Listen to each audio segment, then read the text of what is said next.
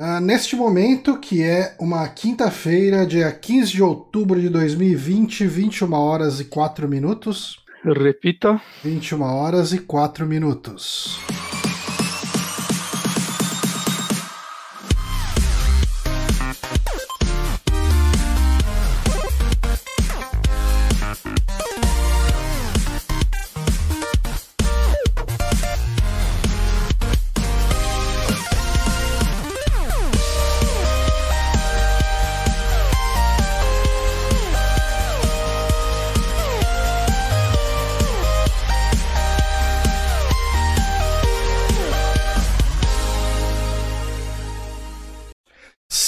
Estamos aqui ao vivo para mais um Saque Podcast, episódio 269. Estamos chegando nos 270.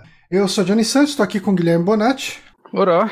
E hoje, pela primeira vez aqui no programa, temos Oswaldo Marque do Trecheira Violenta. Seja bem-vindo. Olá, boa noite. É, eu falei obrigado, certo? Obrigado é Marque ou Marte? Como você prefere? Marque, é Marque, Marque mesmo. mesmo. Ok. certo. Uh, sim, e hoje, uh, algum tempo atrás, a gente fez um podcast, muito tempo, né? A gente fez um podcast sobre Suspiria. E. Três anos, talvez. Por aí, foi bem no, no começo do, do canal, do site, enfim. E e a gente falou, porra, a gente podia fazer mais uh, sobre filmes do Argento. E três anos depois. Demorou um pouco, mano. Demorou um pouco, mas tamo aí. Tamo aí. Hoje. O podcast disso morreu, né? O 3 da madrugada, mas a gente tá aqui. Pois é. 2017 foi o programa, achei aqui. É, é três anos de outubro. Atrás. Sério? É, se a gente tivesse feito uma semana passada, ia ter sido quase três anos certinho. um ano Aí. certinho. Comemorativo, né, pô? Pois é. Ah, mas sim, hoje estamos aqui para falar sobre mais uma obra de Dario Argento, no caso Prelúdio, Prelúdio para Matar, ou uh, Deep Red, como, alguém, como é conhecido internacionalmente, ou o nome certo que é Profundo Rosso. Né? Uh, cara, eu não consigo chamar esse filme de qualquer outra coisa que não seja Profundo Rosso. Eu é também. o nome certo. É o melhor nome. É, é um nome É mais forte. marcante, né? Tipo, é mais fácil de falar. E, e você puxa o italiano, né? Porque não é, não é Profundo Rosso. É Profundo Rosso. Profundo Rosso. Fazer até a mãozinha aqui.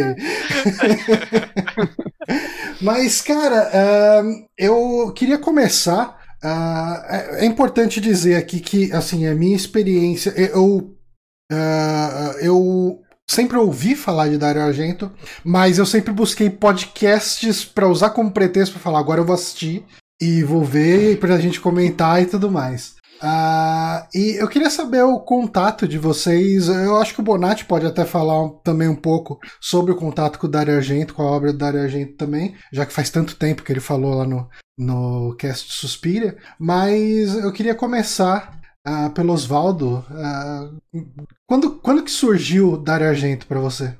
Cara, te falar que eu não lembro é, quando exatamente conheci Dario Argento. Eu conheci pelo Suspiria. Uhum. É, nessa, provavelmente nessa coisa de, de pesquisar sobre filmes de terror na internet, ver quais são os filmes mais marcantes. Aquela cena inicial do Suspiria, do, Nossa. do assassinato duplo, né? Naquele, naquele saguão todo estilizado, direção de arte foda. Nossa, Assisti demais, aquilo no cara. YouTube acho que aquilo ali foi meu primeiro contato com o Dario Argento. Uhum. E, e é engraçado, porque o, o gênero dele, né? O gênero que ele é mais conhecido é o Diallo. Na verdade, o Suspira foi o mais conhecido dele, mas ele fez mais filmes de Diallo. Uhum. Suspira é um dos mais diferentes dele, né?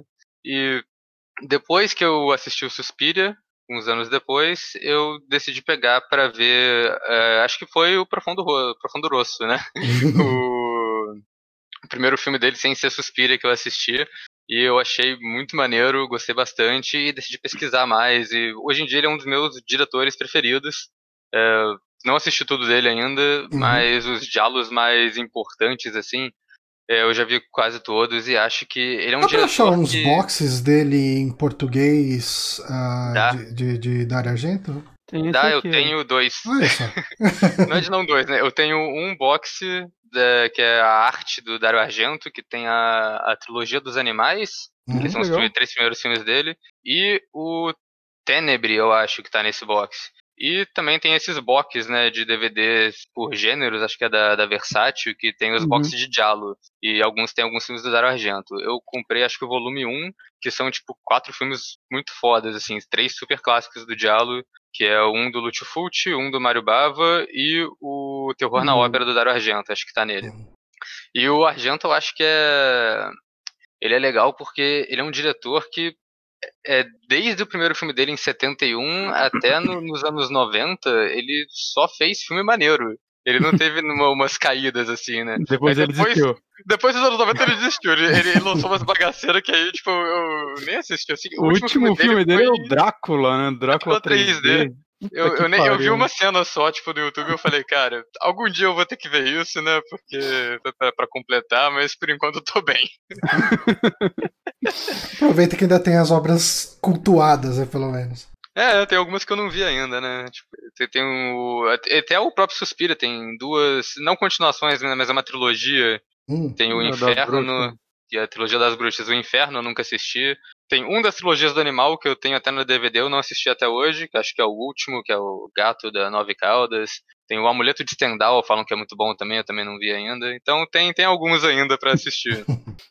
E, Bonatti, você conhecia ah, o Argento? Quer dizer, de nome a gente acaba conhecendo, mas antes do nosso podcast Suspira, você tinha assistido alguma coisa dele? Sim, é, antes do podcast Suspiro. A primeira coisa que eu. Eu vivia no Boca do Inferno, né? No, no site, que eu não sei se ele ainda tá vivo, mas eu vivia lá e no fórum deles e tudo mais, e eu conversava muito com o pessoal de lá sobre diversos filmes, né? Eu tinha, tipo, 12 anos. E o nome do Dario Argento sempre circulava lá, e eu sempre tinha a curiosidade de assistir algo dele. Né? Tipo, isso daí é mais de 10 anos atrás, fazer download de filme não era tão simples. Né? Você não baixava torrent tão fácil quanto hoje em dia. Uhum. É, o primeiro filme que eu vi dele foi o Fenômena, nessa época, Ah. porque ele saiu numa edição de banca de jornal, o DVD dele. Eu não lembro qual era a, a revista que trazia filmes todos os meses, e eu comprei ó, o Fenômeno. Eu lembro que eu assisti algumas vezes na época, eu não entendia, mas eu achava visualmente mó maneiro. E eu nunca mais vi Fenômeno, assim, tem tipo bem mais de 10 anos que eu não vejo esse filme, eu tô bem afim de rever ele. Você tem o DVD é- ainda aí? Ele é um Eu dos mais tenho. esquisitos. É, né? É, é, Ah, é, Jennifer Connelly. Jennifer Connelly, um, um chimpanzé com uma navalha, o, o Donald, o Donald Pleasance cadeirante, que, que é um personagem que estuda insetos. É, ela Connelly, fala com inseto, né? Tem um- ela, ela tem poderes em, alguns, em algumas partes da trama, e depois não tem mais, e depois tem de novo. É, não é explicado. É, é bem, bem maneiro. Agora, isso é uma coisa que, que eu senti meio recorrente no Suspiria, no, no Profundo Rosso, e agora vocês falando também aí no Tenebra. É, o, o, o Dario Argento ele não se preocupa nesse sentido de ah, eu- vou usar esse plot device para esse momento aqui, porque ele é, im- é importante, e depois deixa isso pra lá. Assim, eu, eu não Ele acho isso um coisas. problema, mas é uma característica. Sim, não, ele tem muitas características recorrentes, assim, que são bem visíveis nos filmes dele, e como ele sempre coescreve ou escreve o roteiro, né, desses filmes clássicos, é, e também, tipo, tanto na direção dele, né, no visual, quanto no, na história, tem essas características marcantes. Geralmente os filmes dele, é uma coisa que é, até Suspira e Profundo Rosso e Fenomena, eles meio que não têm final, eles meio- não tem uma conclusão pra história, pra Ele todos acaba. os personagens, ele só acaba. É, Não, mas eu, eu, O eu- eu- Profundo Rosso é muito isso, né? Tipo, morreu o É. crédito. Caralho! no, no- O Suspira também, é tipo, queimou, queimou o lugar, rola créditos e, tipo, não, não tem, tipo, uma, uma conclusão lógica pra aquele arco de personagem, mas até que isso funciona, né? Porque, tipo, ele acaba ali onde tá no, no, no, no clímax mesmo e vai embora. E tem muito personagem também no filme deles, dos filmes Sim. dele.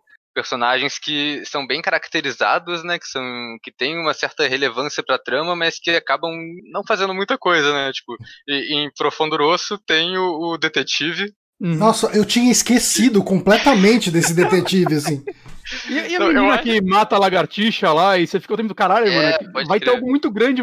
E tipo, beleza, no final ela entrega, né, o lance do desenho e tudo mais que ela viu na escola. Uhum. E, mas tem, tipo, todo um lance dela que parece que vai ser algo tão mais grandioso. É, não, é só uma marginal mesmo, foda ela, Eu acho que ela tá lá pra ser uma, uma suspeita falsa, né? Porque uhum. vai, ela, ela enfia o, o espeto na lagartixa, ela é meio psicopata, talvez ela tenha alguma coisa a ver com assassino, não fala o pai dela dá tapa na cara dela, ela tem um motivo pra ser ruim, saca? Mas... É. Mas, mas, mas, tem, mas é, o personagem do detetive é um que tem, tem, tem uma subtrama, né, nele. É, tem várias cenas, umas cenas na delegacia dele com um parceiro, não sei o que, e no final ele não faz muita coisa na trama, ele só tá uhum. lá pra, pra ser meio figura cômica e é isso. Uhum. Comendo o sanduichão também, dele ali, com o sanduíche não, na é, boca. É, isso, isso eu acho que é uma, uma ótima caracterização. e de novo, né? Uma, porque o, no, nos filmes de diálogo do Dario Argento, é, nos filmes de diálogo em geral, mas o Dario Argento principalmente, é, é um, sempre um filme de investigação que quem está investigando não é o policial, não é um detetive, é sempre uma pessoa meio aleatória, geralmente envolvida em artes, né? Um músico uhum. ou um escritor, alguém que só calhou de estar ali que tem que investigar a parada. E nesse filme ele já apresenta o detetive no começo, na cena do crime, com, com um sanduichão na mão, tipo, um pouco se fudendo, já estabelece. Olha, esse detetive aqui não vai fazer nada. Não vai, mano. e, e, uma coisa interessante, assim, que eu senti vendo os filmes do Argento mais recentemente e tal, e, e vendo muita, tipo, listas, assim, né? Direto você vai ver uma galera falar, ah, quero começar a ver diálogo, qual, qual que você recomenda? O que eu mais vejo é a gente recomendando Suspiria, e o que eu mais vejo é a gente assistindo Suspiria e falando, não gosto de diálogo. eu acho que Suspiria é um filme muito bom, mas eu acho que ele é um péssimo primeiro diálogo para você assistir. Eu nem sei se ele classifica como um diálogo, é, na então, verdade. É, ele, ele, é sobrenatural, mas, ele... mas, tem elementos de diálogo, né? Porque mas é um empurram ele no meio. É, é, que, é o sobrenatural que a bruxa, ao invés de de possuir as pessoas, ela mata a galera na facada. Acho que daí que vem o diálogo, né? é, a, a, colocam ele normalmente na lista de diálogo, mas eu concordo, ele não, não tem muito a estrutura de um. E é meio bizarro isso, né? Tipo, todo mundo uhum. acaba recomendando ele para quem quer conhecer até Dario Argento e tudo mais. E eu acho que ele é um péssimo filme para se começar. Eu também. É, para começar diálogo, acho que eu acho que Profundo Rosso é um bom filme para começar diálogo. Eu também acho. Eu, é, ele, o, o Profundo Rosso para mim ele foi um filme muito mais acessível do que uhum. Suspiria. Uhum. Sus Suspiria ele é um filme, assim, é, visualmente Suspiria é incrível, assim, né? É, é uma parada. Eu, comprei uma, uma, lampadinha colorida aqui. Eu, cara, a primeira coisa que eu fiz foi colocar na, no modo aleatório dela ficar trocando de cor e botar Goblin no, ficar, fazer um vídeo assim. Falei, vou brincar de suspire aqui, foda-se. Sabe? Porque aquele visual é muito foda, cara. Aquele visual é incrível. E é umas cores tão gritantes, cara. Um negócio tão brilhante. É, é, é, é demais aquilo. Só que a história dele, é, ela é devagar ela é bem. Uhum. É bem slow é pace. É vaga, bem, tem alguns pontos. É né? vaga. Os diálogos, tem todo aquele lance né, do, do, do, diálogo ter sido escrito originalmente para atores, atrizes criança, e depois não dava para botar criança para atuar. Então você vê adultos agindo como criança, fica uns diálogos meio, meio esquisitos, sabe? É, mas ele é um filme. Cara, excelente, sensacional, mas ele é difícil de, de você entrar nele de cara. E eu acho uhum. que, tipo, eu tive um problema com Suspiria a primeira vez que eu vi, né? Foi um problema que eu causei a mim mesmo, que foi o tempo todo enquanto assistia ele, eu já tinha ouvido falar o quão difícil ele era, o quão artístico, vamos chamar assim, que ele era. O tempo todo eu fiquei tentando achar significado para tudo que acontecia no filme. E isso fudeu o filme pra mim, que eu comecei a me sentir muito burro. Até que você repara que, tipo, não é para você achar significado para tudo, porque é só para ser um visual legal, assim, em muitas cenas. Não, até o da gente, você vê ele falando essas filhas, ele fala, ah, eu queria fazer um negócio que fosse representasse um pesadelo. Uhum. E aí, uhum. beleza. E eu acho que, tipo, muita gente passa por isso, né? Vai assistir o um filme querendo. Ah, não, mas essas luzes devem querer significar o psicológico do. Porra nenhuma, mano. É só uma luz legal mesmo. Eu acho que é assim que você acaba apreciando ele. Sim, e o Johnny você conheceu primeiro pro Suspiria, né? Foi o eu conheci, é, foi, e foi até engraçado, né? Porque uh, a gente tinha, né, a atração, o, o 3 da Madrugada, que era nosso podcast de terror. E, e daí toda, todo mês alguém sugeria um filme, a gente assistia e comentava sobre ele, né? E daí a minha esposa, uh, na época, ela virou e falou: Por que, vocês não falam de Dario Argento, né? Tipo, vocês pegam uns slasher, tudo para falar, por que não pegam uma coisa diferente e tal? Tem o Suspiria, que ele fez, ele foi mega. Uh, ele foi mega polêmico na época também por causa do, da do quão gráfica que é a violência dele, tudo. Eu falei, pô, tá aí, né? Daí eu vi o, o, o vídeo que eu vi dele foi aquela justamente aquela primeira morte, que ela é, é mega gore e tem aquele sangue que parece guache e tem aquelas cores fortes e tal. Tudo. Eu falei, Ele torna uma cena de morte violenta bonita ao mesmo tempo, né? É, isso é, é, é muito característico e, tipo, nesse filme, no, no, no Profundo Rosso, é o tempo inteiro, assim, né? Tipo, uhum. eu acho que as tomadas de câmera são incríveis. E daí, uhum. assim, uh, por causa dessa sugestão da minha esposa, eu acabei falando, ah, vamos, vamos assistir esse e vamos ver qual é que é.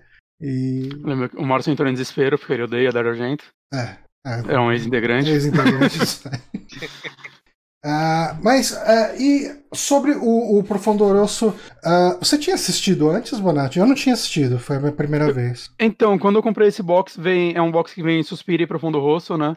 Então eu tinha assistido ele há alguns meses. Uhum. É, mais pro começo do ano e tal, tinha sido a primeira vez que eu vi. E eu, tipo, adorei, assim, já de cara, né? O ritmo dele. Eu adorei o filme em geral. E eu queria, tipo, achar uma desculpa para fazer algo com ele.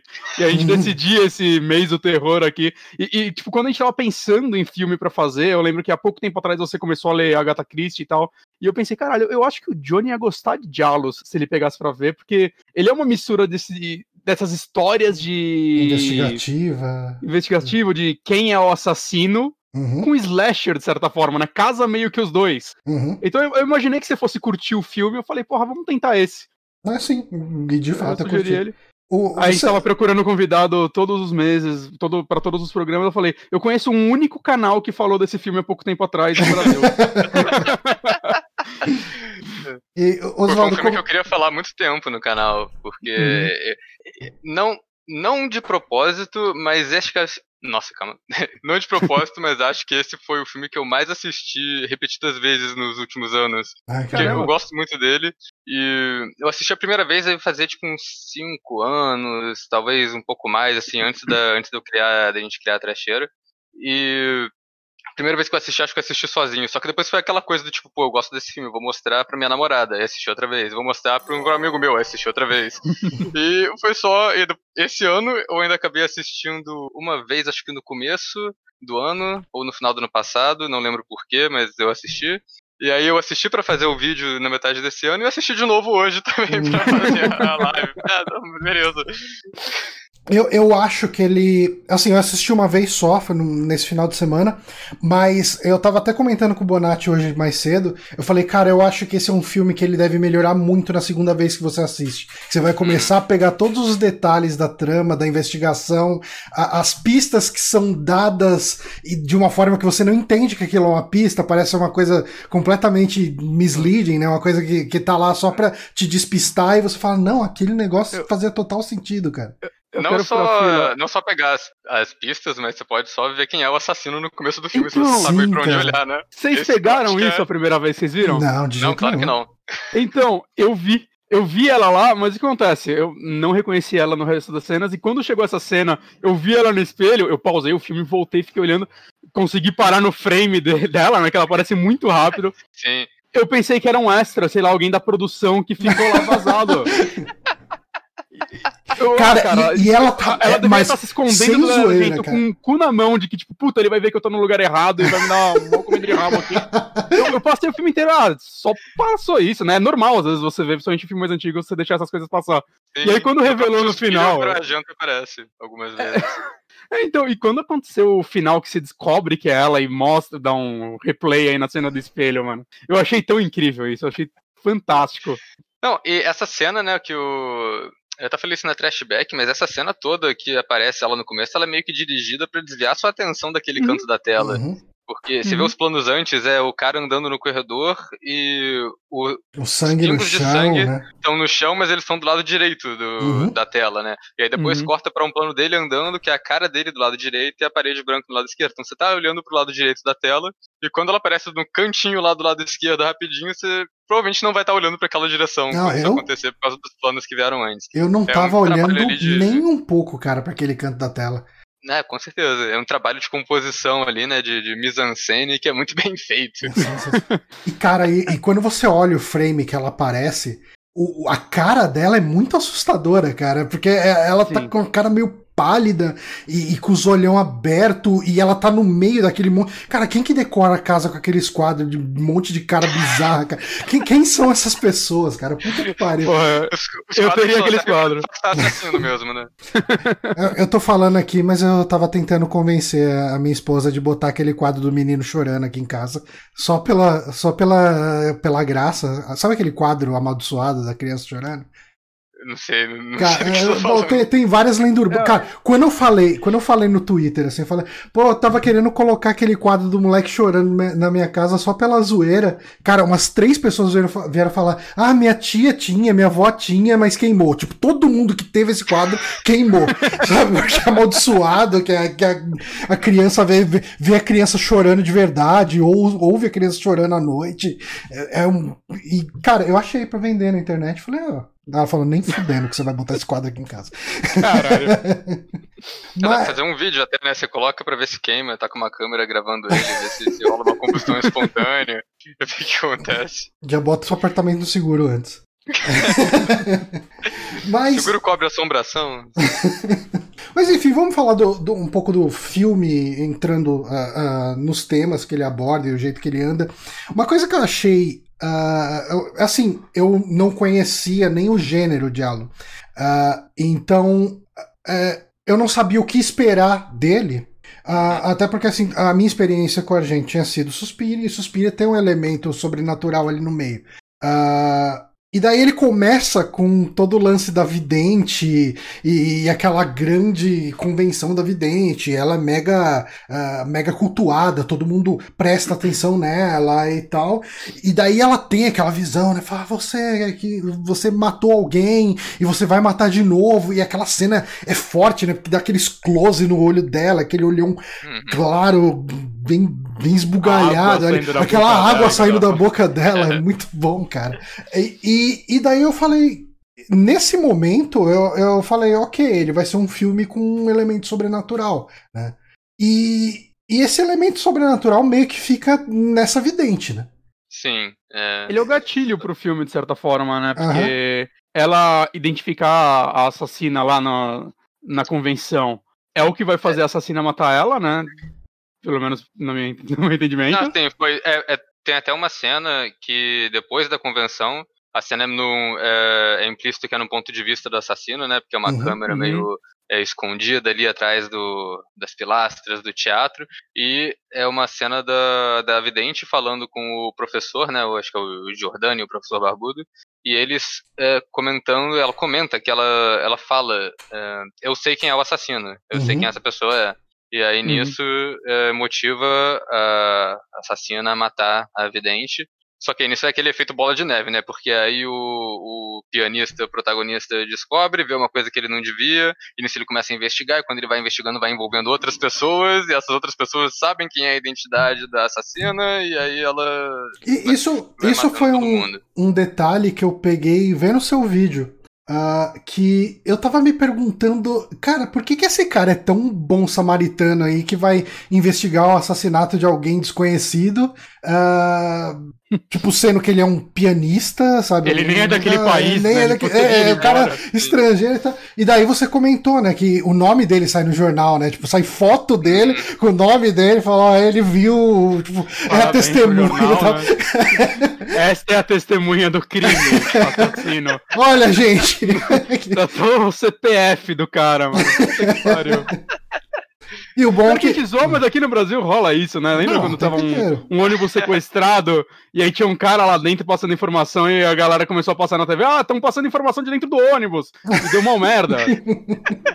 mas lógico que dá, né, cara? É foda isso, o jornal é foda. mas aí, uh, uh, aí a gente inicia, a gente tem esse protagonista que é. Uh, eu esqueci o nome dele. O Mark, uh, Marcos. Mark, Mark Daly. Mark Daly. E, e o que, que vocês acham? Eu, eu gostei muito do fato do protagonista ser meio que um babacão. Sabe? Tipo, uhum. Porque é, é, eu não sei, cara. Eu, eu gosto quando o protagonista, quando a história gira em torno de um cara que não é livre de falha, sabe? Tipo, é, eu acho que dá para você. Se... Eu sempre tenho problema com o cara que é um poço de virtude inesgotável e o cara é. Porque se ele fosse simplesmente o bom samaritano que tá lá, o pianista que à noite combate o crime, a gente teria um problema maior para engolir tudo isso. Mas ele, ele é um cara machista ele é um cara babacão, escroto e tal. Apesar de ele não ser completamente escroto. Tipo, uma das partes que eu gostei muito é bem a apresentação dele, que ele tá lá tocando piano e a galera tá lá acompanhando, tem toda uma orquestra de jazz ali tocando com ele, e, e ele chega e fala pra galera, fala, não, vocês estão tocando perfeito demais, a gente quer trazer uma alma de jazz, de bar, uma coisa boêmia vocês têm que colocar sentimento e tal. Você vê que ele é um cara com um, um, o perfeccionismo dele vai chega num nível dele falar isso tá perfeito demais, não é para estar tá desse jeito. Sabe, um cara que nota as coisas, um cara que tem uma percepção. Eu, eu, eu gostei eu gostei muito dessa cena, que é uma cena meio tipo desprezível, né? Um cara tocando piano, quer dizer, um cara meio que ali no papel de regente, né? E, e, ele dá esse, esse lance, ele traz esse lance da música, que a música tem que trazer imperfeição. Eu acho que isso traz um pouco para a questão dele ser um, um, personagem perfeito. Eu não sei se eu tô enxergando demais, tô que nem o Bonatti que ficou tentando enxergar coisa demais no Suspiria, mas eu, assim, eu comecei a analisar isso em retrospecto, né? Depois que eu conheci mais o personagem. E eu falei, caramba, que, que, que personagem interessante, cara. Não, eu concordo, é, eu acho que faz sentido isso. E eu concordo que o personagem ser babacão faz dele ser um personagem mais crível uhum. de, de estar ali na situação. Mais humano, né? E, Sim, e acho que, que tem essa coisa de, tipo, o personagem ser machista não significa que o filme é machista, sabe? Não, não. Porque ao mesmo tempo que o personagem é, tem essa, essas atitudes, você tem a personagem da Giana, que é a jornalista, que é um personagem, tipo, é que não é tão né? comum, assim, em filmes de Halo ou em filmes da época, né? Que é um personagem, basicamente, de, de empoderamento feminino ali, que, uhum. tipo, você vê até na a cena que eles estão conversando no telefone e ela tá no jornal, e passa, tipo, um cara do lado dela, ela puxa o maluco pela orelha e usa, tipo, ele de apoio para escrever uma, pra anotar um bagulho, tá ligado? É, tipo, ela é um personagem ali que, que se destaca por causa disso, que geralmente em filme de aula não, tinham, não tem mulheres ali, então acho que e, é, esse equilíbrio. E ela é o, o personagem fodão mesmo, tanto que eles colocam isso muito nas, em, em, detalhes da cena. O jeito que ela pega o cigarro e gira antes de sim, botar sim. na boca, sabe? Tipo, é, é ela é o, o super. É lógico que de, lá pelas cenas finais, quando acontece todo o lance da, da assassina chegar e tal, tudo, ela acaba. Uh, dando lugar pro protagonista virar o herói, né? Mas em muitos momentos ela é segura de si, ela tem muita confiança. Eu gosto muito quando ela, ela desafia... toma facada, ela fala, cara, é tudo por causa de uma materiazinha de merda. eu acho da hora. Mas ela é um Mas ao mesmo tempo, legal. tudo que ela tem de legal, eu acho que o Dario Argento tira um pouco, fazendo, tipo, ela se apaixona pelo protagonista. Por quê? Porque ele é o protagonista. A, a relação é... dos dois, para mim, é, é um negócio é que não funciona. Não... Seria melhor se não tivesse, eu acho. Eles é, poderiam só estar tá como parceiros. É, é eu acho que é meio. Não sei se também enxerga coisa demais. Dá para entender que esse charme dela é para conseguir a matéria, tanto que no final a última coisa que ela fala é tudo isso pra uma matéria de merda, mas realmente é muito esquisito ali. Eu acho uhum. que é uhum. uma, é uma trama que é tipo exatamente, o cara ele é um babacão e ele não dá margem para construir esse, esse romance em nenhum, em nenhum momento do filme, né? E... A forma como. As coisas que ele fala seriam mais para afastar ela do que para aproximar ela. É, então, é, o que a gente conhece de uma sufragista hoje é que ela desprezaria totalmente aquele tipo de cara. Né? Tipo, uhum. ela é, é aquele cara, é, é, o cara que tá. Se bem que assim, naquela época, esse tipo de comentário que o cara faz, que homens são mais inteligentes, homens são mais fortes, homens homens são isso e aquilo, é, era o status quo, né? Era o normal. Né? Uhum. Tipo, até pouco tempo atrás, para uhum. muita gente até hoje, uh, isso era o, o comportamento padrão. Né? E Mas... ele falar isso no filme, eu acho que é até uma crítica a esse tipo de comportamento, né? Porque ele fala isso de uma forma que é escrota, saca? Você não concorda com ele, e ela não concorda com ele, né? Apesar uhum. dela se apaixonar por ele. Sim. Eu acho que é irônico também, porque uhum. é, ele, ele fala isso, E, só que ao longo do filme todo ele tá lá, né, falando que o assassino tá sempre à frente dele, tá sempre um passo à frente dele, e no final tem a grande revelação de que o assassino era uma, uma senhora. o que não faz tanto sentido assim em alguns momentos da trama, né, aquela coisa meio sexta-feira 13, de, tipo, como uma senhora fez isso tudo. É, ela encolhe, né, porque as cenas que ela aparece de costas não é, não era ela, de forma alguma. Não, tipo, aquele, aquele maluco, o professor barbudo que ela soca a cabeça na... Nossa, aquele, aquele cara detonaria ela cara. Exatamente. O maluco tem duas cabeças de tamanho em cima da senhorinha, tá ligado? Não, cara, é e... assim, esse filme, ele é um filme muito. Cara, é, é uma trama muito legal. Eu acho que o jeito que as peças são montadas para você chegar onde é a assassina é, é, sensacional. E, tipo, todos os detalhes, a pintura na parede, o, a investigação da casa com o, quadro, o quarto bloqueado. As coisas que o filho dela fala pra. pra as coisas que o filho. Cara, tudo isso é muito foda. Mas é um filme que você não pode pensar muito nos detalhes, porque você. é, cara, a suspensão de descrença tem que ir lá pra cima, cara. Ah, mas ah, eu mas acho é... que isso daí não é um defeito também. É tipo. O Dario Argento, nas entrevistas que eu vi dele falando sobre esse filme, né, que até vem de extras aqui no negócio, ele, ele usa o mesmo argumento que ele usa pra Suspiria. Ele fala, para mim é, é, tudo um pesadelo, eu quero ter essa... É, fazer parecer um sonho, um pesadelo meus filmes. Uhum. Então você não precisa achar lógica em tudo. Uhum. Não faria, não tem o um porquê, sim, sim. saca? Algumas coisas têm que funcionar só porque o filme funciona melhor com elas. Simples assim. É. Não tem que ter uma explicação é, super lógica. Isso nem é uma regra especificamente para esse filme ou para filmes de aula, é uma regra para filme no geral. Né? Não, é, cara. Se você começa a achar muito pelo em ovo, você não curte nenhum filme, cara. Exatamente. E slasher, em geral, tem muito esse lance de o assassino é muito foda enquanto ninguém sabe quem ele é, e com o protagonista final, quando você vê a cara dele, ele automaticamente se torna menos foda. exatamente, exatamente. É, e isso é uma coisa que eles herdaram do Diallo também, né? Porque uhum. Diallo é muito isso. É, o Diallo, na verdade, foram uma, uma grande origem para filmes slashers, né? Uma das Sim. grandes fontes de, de inspiração para os slashers oitentistas. E, é, de novo, né, falando do Suspiria e do, do Profundo Rosso, tem muitos elementos ali que é, é uma característica marcante dos diálogos do Dario Argento, que é outro esquema de roteiro deles, dele, que é, o protagonista ele escuta ou ele vê alguma coisa no começo do filme que é a, a, a chave que vai revelar todo aquele mistério, mas ele não lembra. E hum, ele fica hum. o filme inteiro tentando lembrar o que aconteceu, até que no final tem uma cena que ele lembra e tem a grande reviravolta. Isso é uma coisa que o Argento usa muito nos filmes dele, tem no Suspiria, inclusive. Aquele lance da, da mulher falando na, na, na entrada da escola é, durante a chuva e a protagonista escuta, mas não lembra o que era. E nesse uhum. filme tem o lance do quadro. Então tem muitos desses, é, desses elementos recorrentes de diálogo, assim, que eu acho, acho que e, são cara, legais. Esse, esse lance de lembrar, eu fiquei muito puto no, no filme, na hora que o assassino é revelado, que falou, cara, mas ele tava do seu lado na hora, não é possível que seja esse cara. Tipo, isso é um furo de roteiro gravíssimo e tal. Aí depois o, o, o, Mark lembra, né? Fala, não, mas ele tava comigo, ele viu também, ele é. tava ali do lado. Falei, eu tive o mesmo sentimento. Não, cara, eu fiquei muito revoltado. Eu falei, não, não, não, não é possível. Tipo, eu consigo aceitar. é muito bom que quando ele vai lembrando, conforme ele foi, tipo, parando, eu falei, peraí, peraí. Aí começa os flashbacks, uh, aí sim, porra. Porque foi um sentimento muito tipo, cara, esse filme tá me roubando, assim, não tá certo. sim, sim. Não, e é, e é, legal porque o filme tem duas horas e dez de duração, mais ou menos, que é, é tipo, eu acho até meio longo pra um, pra um diálogo, apesar do ritmo dele ser bem, bem tranquilo de acompanhar, né, não, não parece ser tão longo. Uhum. Só que eu acho que isso acaba funcionando pra isso também, porque quando você chega no final, você já não lembra tão bem das cenas, assim, do começo, você só fica com a sensação de, não, pera, tem alguma sim. coisa errada.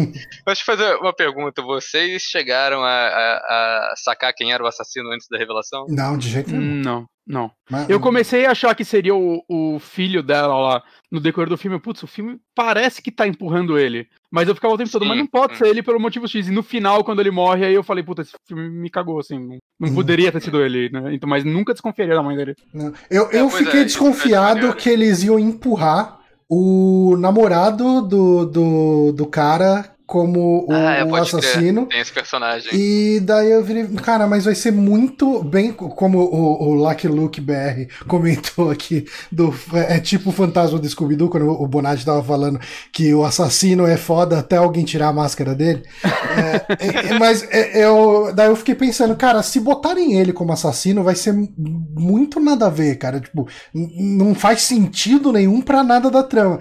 E, e daí, uh, quando a assassina assassina é revelada, é, você começa a puxar muita coisa e aí faz algum sentido. Assim, a gente não sabe muito dela, né? Mas Uhum. a, a, a cena inicial. A primeira cena, né? Tipo, Uhum. O- acabou o assassinato, é, né? tem o assassinato ali. Ah, você tem os pés de uma criança, você tem pegando a faca. Ele tenta te empurrar pra- pra mostrar que foi uma criança que, que cometeu o assassinato. E aquele calçado da criança é meio dúbio, né? Parece uma menina. Sim, O- sim. pra mim Pensei era uma menina que tava ali. também. Você achou que era a menina da lagartixa? Sim, em algum momento sim. Né? Ah, e eu achei que ela fosse ter algum poder paranormal também, em algum momento. Você tava esperando o poder. Eu tava esperando. Eu tava, tava- tava- É, mas, assim, a, mas a, a, a mãe do cara, ela é. É um personagem completamente ignorável a primeira vez que você assiste o filme. Sim. Uhum. Porque é meio que um alívio cômico que surge numa cena, é aquela mulher meio confusa, chama o cara pelo nome errado, é, sabe, tipo, Fica, fica insistindo que ele é um engenheiro, né? Ele fala É. que é, Ele fala, não, eu sou músico. Não Ela é sou um engenheiro músico. é muito nada a ver, né, cara? Daí chega e fala, cara, quando E, e chega revendo, eu fiquei esperando. Quando eu revi o filme, eu fiquei esperando, tipo, eles vão dar mais dicas de que é ela no decorrer do filme que eu perdi e tal. E é, eu não achei muita coisa até. Eu até fiquei, tipo, pensando se ela realmente é maluca ou ela finge ser maluca pra, saca, completamente desviar as Não, eu, atenções acho que, dela. eu acho que ela realmente é, é- é- tem alguma desilusão ali. E eu não acho que as dicas que tem vêm da cena dela, mas vêm das cenas com o Carlo, né? Que é o filho Uhum. dela. Tem uma Sim. cena que eu acho muito bem filmada, inclusive, né? Que é um plano longo, que é. Nossa, cara, essa cena eu o- fiquei besta assistindo, cara. É, sim, sim, e é, o- é o Carlo e o, e o Mark conversando assim, descendo a rua. E só que o, o que o Carlo tá falando é uma coisa tipo. é, ah, não, cara, para de investigar isso, é pro seu bem, você vai se colocar na mira do assassino. Só que parece. Primeira vez que você assiste o filme, parece que é só tipo um conselho de amigo, por Aham. preocupação e tal. E só que depois você vê que não é bem isso, né? Que o cara tá. Tipo, ele sabe que, que é a mãe dele que tá matando a galera e ele tá meio que avisando, né? É, tem até o, cena- o- Você até acha até um certo momento que ele é alcoólatra pelo fato dele ser gay Uhum. e, tipo, ter medo de assumir, coisas do tipo. E Hum, no decorrer do filme você vai vendo que não, né? Não é esse o motivo. Ele é um alcoólatra porque ele é filho de uma psicopata que matou o pai na frente dele. é, Ele é um sim. cara quebrado o filme inteiro. E isso é bem legal, né? A forma como. Ele, ele desvia isso, né? O- Uhum. O, fato dele ser gay acaba sendo só uma parte da personalidade dele. E não, tipo, algo que empurra o filme de certa forma. Sim, isso é outra coisa interessante também do Argento, porque esse. O personagem é gay, mas ele não é um estereótipo como você esperaria forma de um filme mais antigo desse, sabe? Sim. É só Uhum. uma característica do personagem que, tá, que acontece ali. E inclusive o, o protagonista que em determinado momento é mostrado como um cara machão, né? Ah, você teria. ah, você talvez pensasse que ele fosse ser preconceituoso, Homofóbico, né? Homofóbico de alguma forma. Fala, não, cara, eu não, não ligo pro que você faz e tal. Só quero que você se cuida, quero que você pare de beber, tipo, toma cuidado, tipo, sabe? É, é, é inter- é- Essa cena que ele vai na, na- E é engraçado que é uma, é uma atriz, né, que faz o parceiro dele. É uma atriz que faz o Hum. namorado, é. É, é muito bizarro. Eu fiquei olhando com muito estranhamento pra aquela pessoa. Eu falei, nossa, que cara andrógeno, né? Tipo, é, é, porque ele tem aquele bigodinho, aquela coisa, e você fala, não, cara, mas é, um, é, é uma, uma atriz que fez. Mas é, essa cena. é, onde ele vai ali, você vê que realmente é é uma preocupação de um amigo, sabe? Tipo, é, Uhum. é, é aquela coisa de, cara, não, eu quero que você fique bem e tal. E, e ele ainda insiste um pouco na questão do, dele se cuidar, do- assim, talvez você que precise se cuidar um pouco mais e tal. Tanto que na hora que o Carlo vai, teoricamente, matar ele no final, né? Vai tentar matar ele. Você vê o quão, tipo, destruído o Carlo tá por ter que fazer isso, né, na Aham. cabeça dele. Ele tá fazendo isso tudo pra proteger a mãe, mas ele não queria ter que chegar nesse ponto. E que ator foda, hein? Como que é o nome dele? Eu só lembro dele que é da piada que eu fiz no, no vídeo, que é o Jesse Eisenberg italiano. É o Gabriele Lavia. Cara, muito. Essa cena mesmo que você comentou, ela é muito boa, cara, porque se você olha o olho dele, tá cheio de lágrimas, assim, ele tá apontando a arma pro amigo Sim. dele, ele tá com o olho vermelho de lágrima, ele tá tremendo. Cara, que, que cena incrível, cara, que cena foda. Vocês chegaram a ver que esse ator ele queria uma continuação do filme? Por- Eu, cara, não sabia disso, eu li depois, tipo, li hoje quando vocês mandaram a, a pauta. É, no. Tem uma entrevista com ele, tá dando no, no DVD aqui. E ele falando que ele um dia tava fazendo acho que outro filme com o Argento, já em 2000 e pouco. Aí ele tava conversando com o irmão do Dario Argento, é o Cláudio, não lembro. É, que o irmão e o pai dele. que É. é. o pai dele. O pai dele é o Salvatore Argento. O Cláudio Argento acho que é o- deve ser o irmão. É. E ele falando que ele teve uma ideia genial, que deveria ter um Profundo Rosso 2, que aí ele só fala, imagina só, o Carlo, ele sobreviveu, e ele tá velho, ele, e ele tá velho, aí ele, vai- ele descreve uma cena, ele não fala nada no filme, ele descreve a cena, ele velho, todo torto por causa do acidente, tocando piano só com uma mão, Profundo Rosso 2. Ele, mano, é uma ideia genial. E ele fala isso sério, assim, ele para, assim, ele fica olhando fixo pra câmera, nossa, Aí, tipo, o Cláudio fala pro Dario Argento, ele falou que eles conversaram num jantar, e o Dario Argento achou genial também, e aí no outro dia o Dario Argento ligou pra ele e falou, olha, quanto mais eu penso, mais eu acho que é um monte de besteira. O maluco, fez um transplante de cabeça, né? tá é, então como ele Cara, eu, cara? eu acho que esse cara tem uma das mortes mais incríveis que eu já vi num filme de terror, num filme de qualquer coisa, cara, porque ele é arrastado por um caminhão de lixo por Ele é um morto tempo. pelo karma, mano. E, e, cara, ele vai sendo arrastado por quilômetros e daí depois um caminhão passa com um pneu em cima da cabeça dele. Como que ele quer fazer uma continuação, cara? É o próprio Rasputin pra sobreviver isso tudo. É uma morte de premonição, tá ligado? É, cara. E essa cena, ele que ele não queria fazer da forma que o Dario Argento queria fazer, porque o Argento tinha uma máquina que acho que simula roda lá, que iria com tudo na cabeça dele e ia parar logo em cima pra trocar ele pelo boneco. E ele falou que ele virou pro Argento e falou, mano, nem fudendo, se a máquina falhar. Aí eles ficaram pensando em como fazer, ele falou que ele que deu a ideia de fazer, não, filma ao contrário, com o pneu indo pro outro lado, ele, falou- ele comenta que se você vê a cena devagar, você consegue ver a lágrima dele subindo, e vai te descendo até... E ele falou que ele queria controlar o botão da máquina, pra ter certeza que não ia fazer merda. Cara. Ele tava muito cagado de fazer essa cena, mano. Não, eu mas também estaria, né? Cara, o cara tava querendo aproximar um caminhão da cabeça dele, eu teria cagaço também, porra. A quantidade de acidente zoado que acontece em produção de filme, tá ligado? Pra um dia dessas dar errado é um pulo, tá ligado? Uma dessa morreu dois familiares do Bruce Lee, inclusive ele próprio. É. o Bruce Lee e o filho dele. né? Da- do- do- duas pessoas da mesma família. Cara, você falou da lágrima Uhum. subindo, isso me fez lembrar uma das melhores cenas também, que é quando ele tá em casa, o, o Mark tá em casa, tocando piano ali, criando uma música, Ah, minha cena favorita do filme, fácil. e, e o assassino chega, né? no quarto, ele percebe que o assassino tá lá, só que ele não semente em quer. cima, né? o- Uhum. Ele não quer que o assassino perceba que ele percebeu. E, Cara, e, é cara, fantástico. quando dá aquele close na testa dele, com aquela gotinha de suor caindo, cara, a- essa cena é incrível, cara. Eu, eu acho muito foda, cara.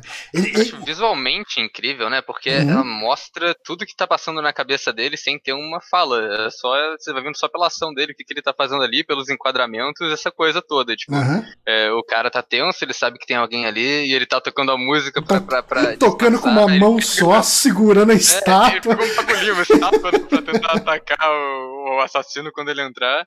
É, pô, uma construção de E- tensão perfeita ali, cara. E o alívio, o alívio que se você sente junto, assim, que você tá prendendo a respiração, aí toca o telefone, ele tem uma desculpa pra parar de tocar e trancar a porta, Uhum. e ele atende desesperado. Eu não sei quem é, só me ajuda. Ele... é um desespero.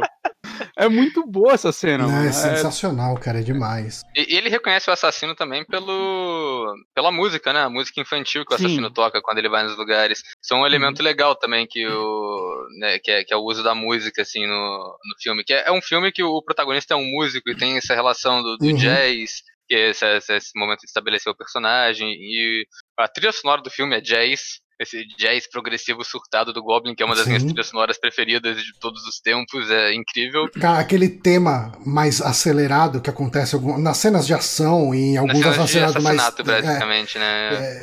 Cara, parece a música do Hermes e Renato ou um metanfetamina, sabe? Tipo, um baixão ali comendo solto. É muito foda essa música. Eu gosto da. O o tema principal, óbvio, eu acho tipo, bem icônico, mas eu gosto muito da. da- que é o tema de investigação. Ca- O o filme é, é todo baseado em temas, né? Isso que eu acho que eu ia chegar nisso. Tem o tema mais romântico, que é o tema da Giana. Da Giana. Tem esse tema da música infantil que toca sempre quando o assassino chega perto. E aí tem, tipo, cenas de investigação que toca aquele tema que é o, é o riff na guitarra, que fica tocando um riff na guitarra lá o- repetidas vezes quando ele tá explorando a casa. Eu adoro essa cena também. É, eu que é eu muito- adoro que tem uma hora que eu adoro a gente pira, né? Tipo, ele, o Goblin pira e o Argento deixa isso na edição, que é quando ele tá lá escalando e pulando entre as janelas, começa tipo um sintetizador louco, assim, só o cara mexendo no botão do sintetizador e. e cara, é um negócio que, tipo, filme coloca isso, cara, como trilha, saca? Você, você tá ouvindo um rock progressivo enquanto ele investiga. Não é, não é uma. A música não parece que ela foi feita pro filme, apesar de ter sido feita, né? E eu acho é, que é muito sim. foda, muito único isso. É, é uma das trilhas sonoras que eu acho que dá pra escutar, tipo, normalmente, sabe? Em playlist normal do dia a dia, tranquilo, porque é rock progressivo uhum. com, com, jazz, assim, no fim das contas. E o. E, mas essa cena, essa cena mesmo, né? Tipo, dele explorando a casa, eu acho que é, é um momento muito incrível, porque é, é muito longa a cena e uhum. praticamente não acontece nada nela. É só cara, o cara a, a parte que ele começa a quebrar a parede pra, pra ver a pintura ali atrás da parede. Uhum. Cara, essa cena é infinita. Assim, porque eu, se, for, se fosse num é. corte de, de filme atual, essa cena ia ter tipo 20 segundos. É, é, é, ele começa a cortar ali. Ah, não, com o dedo tá ruim. Deixa eu tentar com esse negócio. E mostra, mas mostra ele cortando cada pedacinho do concreto e tal. Tudo, e ele aí vai ele até pega um, um vidro, aí ele corta o dedo. Ele corta o dedo, ele pega um bagulho pra lixar a parede. E, mas eu acho que funciona muito isso, cara. É, é, um, é, um, é, um, ritmo maneiro e cria uma uhum. atmosfera uhum. legal, essa coisa de, tipo, da, da investigação, de explorar o, o lugar uhum. abandonado. Vai mostrando o desenho acho... aos poucos pra você, né? Vai mostrando uhum. o desenho aos poucos, você vai entendendo aos poucos o que tá acontecendo. E eu acho que o final dessa cena é, é um, também um dos meus planos preferidos do filme. Que é quando ele, o cara, o dono do terreno vira e fala: O que, que você tá fazendo aí ainda, cara? Vai, mete pé, tá ligado? Vai embora. aí ele, ele sai e, e, fica um plano muito longo lá mostrando o desenho que ele, que ele tirou da parede, que é a criança com a Sim. faca na mão e a pessoa assassinada. E depois de muito tempo cai um pedaço cai um reboco ali. É, cai um reboco. E mostra que tem uma outra pessoa na cena, né? Que, tipo, tem uma terceira pessoa envolvida nesse assassinato que a gente não sabia da... até agora. Mas essa cena, essa cena é muito boa. Essa cena é muito boa, cara. Quando cai. É legal que a gente descobre, mas o, o, o, protagonista não descobre. Uhum. Então ele não sabendo que tem um terceiro elemento envolvido, que não é só um assassino e uma vítima. Então isso é muito maneiro. É muito bom. E, e, cara, uma das cenas também que eu acho que vale a pena comentar aqui é, é, é, é, muito foda, porque é muito a questão de como o filme vai te dando direcionamento, te guiando para fora da pista, né? Porque a, a gente tem a escritora é, que, que fez aquele ah, livro que tem a, justamente a mansão, como ele descobre, que tem a, a, casa, que é uma casa considerada meio assombrada, assombrada, né? E né? tal, tudo. E daí, bom, a pessoa, a, a, a escritora sabe quem era uh, que morava naquela casa, então ela sabe quem, quem pode estar envolvido com os assassinatos. E daí a assassina vai lá e mata a, a, a escritora. E daí tem toda. Primeiro, tem essa cena da, da, da assassina matando ele, tipo, matando a, a escritora, afogando ela na, na, na banheira quente. Uh, e, e, a maquiagem depois dela deitada com um monte de bolha na cara por causa do, da, da, queimadura Grotesco. é bem grotescão. E daí chega a, a, a escritora, ela escreve né, o nome da, uh, da assassina na, na parede, né? Tipo, com, uhum. enfim, ela escreve com o dedo no azulejo que tá embaçado, e daí o depois um dos, uh, dos colegas da psíquica lá do começo do filme acaba descobrindo isso. E, cara, eu, eu fico muito revoltado porque é justamente o cara que vai morrer logo depois. Então, é uma informação que é registrada, é uma informação que fica lá dada, a informação é passada para alguém e essa pessoa morre em seguida. Então, é uma informação que é dada e não vai para lugar nenhum. Ela ela é dada e é ela morre. Você achar o tempo todo que finalmente você vai descobrir alguma coisa. É, não, cara. É. E é e muito. Tem esse grande momento, né, de descoberta do, do cara no banheiro com água quente, porra. É exatamente como, tipo, como assassino, como o assassino descobriu que o cara descobriu é a parte mais impressionante para mim. É, tem. Que ele não contou para ninguém. Ele descobriu e foi embora. Ele falou: é o momento de eu usar meu, meu boneco aqui macabro da hora. o boneco que não faz sentido nenhum, né? Mas que fica legal, dá uma cena maneira. Cara, é, mas esse boneco, esse boneco bota o boneco do Jigsaw pra, pra. Você pode botar ele num desenho de criança, cara. Ela Porque a- a, que- boneco no porta-mala do carro esperando o momento. O dia finalmente Ah, chegar, cara, se eu tivesse aquele boneco, eu andaria com ele no, no porta-mala do carro. porque com certeza uma hora ia surgir um momento, cara. É, tipo, é um boneco bizarro aquele, porque é um boneco do tamanho de uma criança que você dá corda e ele sai andando por aí, tipo, de boa, né? eu, eu nunca vi um negócio desse, pelo menos. Caralho. Não. É muito. Cara, mas esse boneco, ele. Tanto que ele é usado em, muitas. Quando você vai procurar por, por Fundoroso, né? Por aí, você acha muito a, a foto desse boneco. Porque Uhum. ele é, é- Eu acho que é a coisa mais assustadora no filme inteiro. Eu, eu me pergunto muito como funcionava a cabeça da indústria de brinquedos nos anos 70, 50, 40. Porque em que situação dar um boneco daquele pra uma criança é uma coisa considerada normal? Tipo Annabelle, essas coisas, sabe? Tipo, que criança que recebe uma coisa dessa e fala, nossa, que coisa. Obrigado, Cara, mãe. teve, a gente teve o fofão aqui no Brasil. É, é, eu, eu retiro o que eu disse, então. Mas, mas falando sobre brinquedos, é, é interessante porque você até tinha falado isso, né? De, é, de uma das pistas falsas ser. Uma das pistas falsas ser o, o sapato da criança que aparece no começo, e que você acha que a criança é um assassino. Porque o filme tem essa relação com brinquedos pra você achar que o assassino tem alguma coisa infantil rolando, né? Sim. Tem todas essas cenas que toca o tema principal, que é um fundo preto e a câmera passando por uma mesa cheia de brinquedos. E o assassino tem o- a marionete, tem a, a casa da escritora que ele deixa a boneca enforcada, que é até o, o pôster do- internacional do filme, né? Essa boneca enforcada. Uhum. Uhum. Então, eu não sei exatamente se isso é pra mostrar que o assassino. é, se eles queriam fazer essa coisa de, tipo, de, de dar essa pista falsa de que o assassino é uma criança, ou se é pra mostrar que o assassino tem uma mente meio infantil ainda, né? Que, que exatamente ele tem alguma, alguma desilusão, um, um distúrbio psicológico, alguma coisa assim. Uhum. Acho que é um dos dois, talvez. Assim, Mas tem essa relação com brinquedos, né? o, o distúrbio psicológico ele é aventado por muita gente ao longo do filme, é, pelas pessoas que estão trabalhando com a, a questão da investigação, falam, não, cara, é uma pessoa doente, é uma pessoa. É, que- tanto que que bate- é- é- ela mata o marido porque ele queria internar ela, né? Hum. É, pode crer.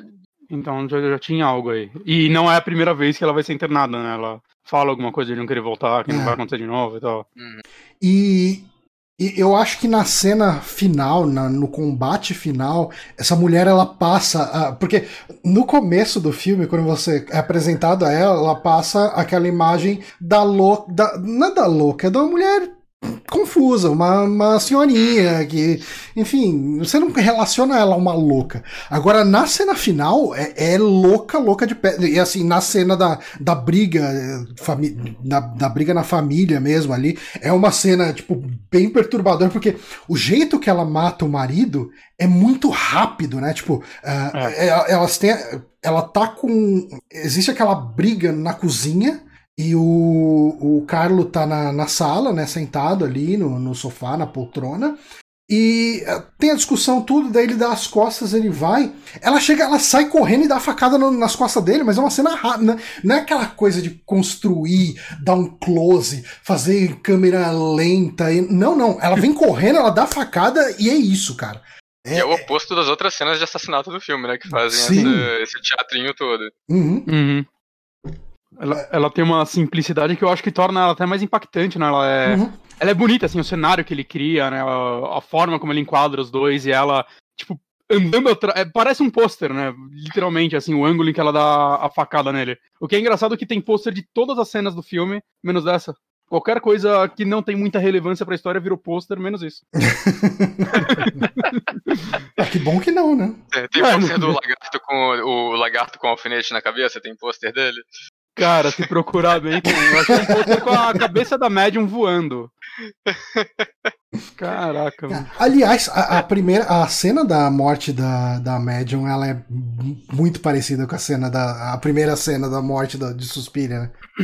Sim, sim, tem, tem uns lances parecidos ali negócio do do, da vidro. facada. Até, a parada do vidro é outra característica do Argento. Geralmente nos filmes de diálogo dele tem sempre o assassino jogando a cabeça de alguma mulher do filme por uma vidraça. Uhum.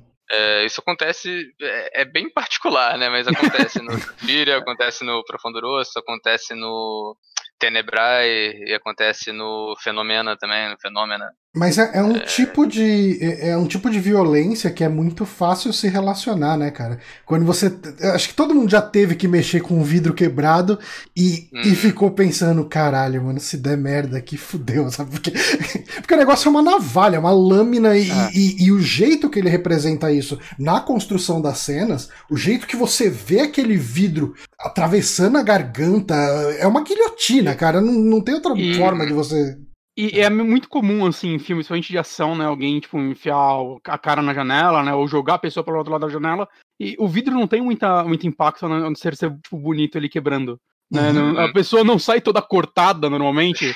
E, e, isso é legal que ele enfia a cabeça dela na, na, janela, quando quebra, já rasga a garganta dela. Porque é isso, né? Vidro é foda. Sim, fica, aí, fica, a informação, vidro é foda. Mas isso é uma característica das mortes desse filme, né? Que eles quiseram fazer cenas de morte com que o pessoal da plateia pudesse se relacionar mais, né? Uhum, ao, uhum. ao, contrário das cenas mais extravagantes de, de facada e de tiro e de o que acontecia nos outros slashers. Esse filme é só é, acidentes que podem acontecer no dia a dia, né? Tipo, é, é, é a água escaldante da banheira, é a, a, a batendo a, quina, a boca do cara né? na quina dos móveis, sim. Uhum. É, foi, foi uma parada bem pensada ali pelo, pelo Dario Argento, e, pelo, pelo outro roteirista. Né? E funciona muito bem. Você uh, vê essas cenas. Uh, uh, eu acho que a maquiagem ela ajuda muito nisso, porque, que nem eu falei, na, na cena da, da banheira, você vê as bolhas. É, eu acho que a forma como você vê a pessoa saindo, né, a escritora saindo ali, eu acho que funciona bem melhor do que a maquiagem do Halloween 2 ali, do, que tem uma morte muito parecida, né? Uhum, de, de, uma pessoa que é enfiada enfiada ali na, na, na piscina, na, na banheira lá do, do uhum. hospital. A, a, maquiagem é muito, muito bem feita, assim. Você sabe que uma pessoa que se queimou vai ficar daquele jeito. A maquiagem do, do médium lá, do, do companheiro da médium lá, quebrando os dentes, quebrando a boca ali na, na, na, quina ali, e ele tentando fechar a boca, tipo, você vê que ele, ele não quer ficar mordendo a quina e tal.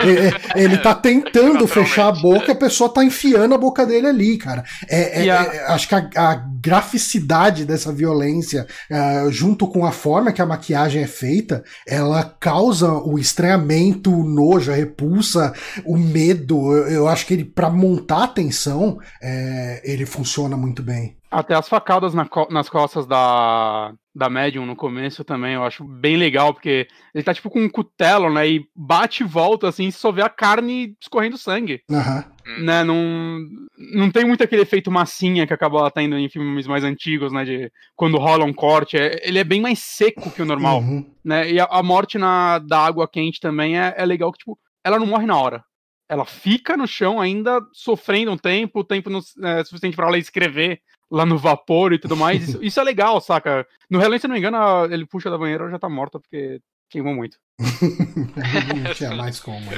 Uh, e assim, tem um outro, um outro, ponto do filme que eu acho que vale a pena comentar. O que, que vocês acham do, dos toques, do, do tom de humor que é pontuado o filme aqui e ali? Eu acho que às vezes funciona, às vezes não tanto. É, é, é isso, tipo, tem, tem, tem eu, os toques. Hum? Eu, eu tem, tem uns que... toques de humor que é tipo. Não, pode falar, pode falar, por favor. Não, tranquilo. Tem uns toques de humor que são tipo, por exemplo, o personagem do detetive, que é meio alívio cômico ali em algumas uhum. cenas, eu acho que funciona. Até alguns momentos da relação do, do Mark com a Gianna, acho que Parte é. no carro, acho legais. As partes no carro, sim, são, são bem maneiras. Mas tem uns momentos que eu acho que eles já exageram demais, né? Tipo, a, a cena para mim, que é a cena que, que é o.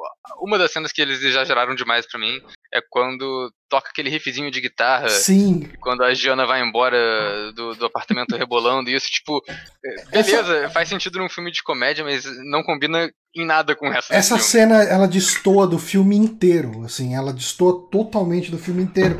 Mas eh, sabe o que ela me fez lembrar? Obviamente que a referência é contrária, né? Mas ela me faz lembrar muito uh, as coisas do Tarantino, quando o Tarantino chega e coloca uma vinheta no meio do filme, assim, tipo, tá rolando uma cena e de repente vem lá a, a, noiva, pá, tal. Tipo, você fala. Uhum, pode... Sabe, é, é uma coisa que, obviamente, a, a referência é trocada, né? Tipo, a influência é Argento e não Tarantino. Lembrou. Ah, ah, Inclusive, a morte da, na cabeçada na, na Kina o tempo todo, pra mim, era uma vez Hollywood, deve ter veio daí, mano. Aquele. Não sei. Você assistiu, Oswaldo? Não sei se eu tô dando spoiler. Ah, assisti, assisti. Tá, tá tranquilo. pra mim veio muito daí, cara. Eu vi que o Tarantino se inspirou já nesse filme numa morte no Kill Bill. Numa morte não, né? Quando a noiva começa a ser enforcada por uma corrente no primeiro filme. É, é, é citado naqueles sites de Tarantino como é, a referência da morte da vilã nesse filme. Né? Eu não duvido que a, as mil cabeçadas na parede vieram daí também, cara, porque é, é uhum. muito parecido, ah, sabe? Veio, né? É. Mas, assim, essa cena, eu não sei como que vai ser a minha impressão dela daqui a um tempo. Mas ela foi uma cena que me incomodou muito a primeira vez que eu vi. É a única vez que eu vi o filme. Mas quanto mais eu penso nela, mais. Qual? É, essa cena da dancinha. Ah, tá. Mais eu falo, é, ok. Sabe, tipo, é, é, o, meu, o meu primeiro impacto foi muito negativo com essa cena. Foi, pra, uhum. foi meio que assim, eu vi aquilo e falei, pra que isso? Tipo, qual que é o sentido dessa dancinha no tom da música quando ela tá saindo? Isso não faz sentido, isso não conversa com nada do filme. Mas daí eu falo, cara, é, é esse, essa pontuação fora que você vai lembrar dessa cena, cara. Tipo, é uma cena que seria completamente esquecível. Ela chegou, ah, tô indo embora, saí, fechei. Mas não tem como não comentar, não tem como não lembrar dessa cena, porque ela, Mas... ela pontua de um jeito muito marcante, cara. Mas eu vi que, tipo, o, o Argento ele se desentendeu muito com o Zapone, né, que é o co-roteirista do filme. Hum. É, e eu vi que um dos motivos é que o, o Bernardino Zapone ele queria muito colocar muitas cenas de humor no filme.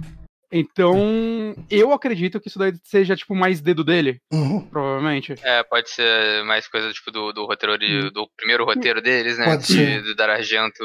Reescrever, é, dar uma, dar uma reescrevida, né? E Mas, o filme anterior é... do Argento tinha sido uma comédia, né? Antes do, desse daí. Ele fez a trilogia lá dos animais. Aí ele fez um filme de comédia que parece que a crítica adorou, mas os fãs ficaram, porra, mas diálogo, né? Aí ele voltou pra isso. Talvez tenha vindo um pouco disso dele, né? Dessa escola que ele fez com outro filme. É, talvez, pode ser também. Eu, eu não vi esse outro filme ainda, das é, cinco dias, cinco, alguma coisa assim, né? É, uns dias. Mas, mas sobre essa, essa coisa da cena, dessa cena não conversar com o resto do filme, é, eu acho legal, porque tem algumas cenas meio bizarras também, não necessariamente de comédia. Hum. E isso é uma coisa que eu sempre esqueço que tá no filme, mesmo tendo reassistido várias vezes. Cachorros. São essas cenas aleatórias, os cachorros, mas são várias cenas aleatórias. Tem os cachorros brigando na rua, tem do nada uns caras no mercado gritando e, e cantando. Aí tem uma cena que do nada corta pra um maluco passando com uma bandeira da Itália de bicicleta, assim, tipo, Nossa, esquina, sim. gritando umas paradas. E isso, isso só tá no filme, sabe? É só umas coisas que acontecem que estão lá e eu.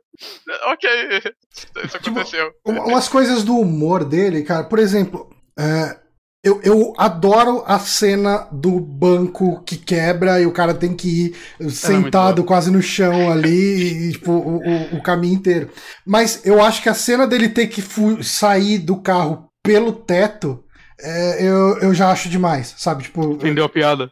É, aquele, que, aquele fode a porta, né? Ele tranca por dentro. Sim, sim, ele, tra ele tranca por dentro. Não, sim, ele tranca por dentro. Mas... Só que o carro dela é uma bosta também, né? Tanto quando eles vão fugir de cidade, ela vai lá. Ah, mas ele tem que alugar um carro, né? Porque o meu, senão não dá pra pegar a estrada, não. Sim, Pô, tem uma sim. parada que, que eu, eu, pensei aqui agora, isso talvez seja sirva como uma motivação pra personagem também, né? Que ela, tipo, tá com um carro merda desse, assim, ah, que ela não tem tanto dinheiro assim, e ela tá querendo ir atrás de uma matéria que vai render uma visibilidade para ela, pra ela uhum. poder avançar de vida, né? Às vezes pode ser. Pode ser né? é, ou, é, como sempre, posso estar vendo coisa demais no filme. é a alavanca dela, é a matéria da carreira dela. É, mas é, outra coisa que você falou que foi legal também é que é, sobre essa cena ser memorável, né? Tipo, era uma cena de diálogo qualquer, mas eles colocaram isso da, da, da dancinha, né? Voltando nisso, uhum. e a cena ficou memorável. Eu acho que isso é uma coisa que acontece muito o filme todo. É, eles colocarem uma, um, um que a mais no filme para as cenas ficarem é, mais memoráveis, tanto visualmente quanto pelo, pelo que acontece, né? Tipo, uhum. a cena do, do telefonema, que é basicamente os dois personagens trocando informação, e aí os dois personagens estão em lugares super barulhentos, é uma zona e não conseguem se, se ouvir direito. Isso tá lá só pra cena ser, ficar um pouco mais dinâmica do que só ser uma, uma ligação normal. Uhum. A mesma coisa acontece numa cena que eu gosto muito também, que é um. É logo no começo, acho que quando o Mark tá voltando da delegacia, depois de prestar depoimento, Sim. quando ele testemunha, ele encontra o Carlo bebaço na fonte, e é uma cena que os dois estão conversando e a cena vai afastando cada vez mais, enquanto os dois estão andando cada vez mais um para cada lado, até ficar tipo uma cena muito longe uhum. e, e, aquela fonte bonita assim de fundo com os dois. E, e é um diálogo é... importante, né? Porque é o diálogo que ele é... pergunta pro, pro Carlos sobre eu vi algo na cena que eu não me lembro o que era, né? Tem esse uhum. diálogo entre os dois. E, eu vou te é. falar que eu prestei muito pouca atenção nesse diálogo, porque eu tava prestando muito mais atenção na cena. Porque era uma, é, é, uma cena muito bonita, cara. Ela é muito. E, e, é um ângulo que você não costuma ver no cinema. Tipo, são duas pessoas conversando, elas estão. Você tá usando o máximo do. do da. Como se diz? Do, do widescreen, né? Do, do, do lance de você espalhar os dois personagens nas duas pontas da tela.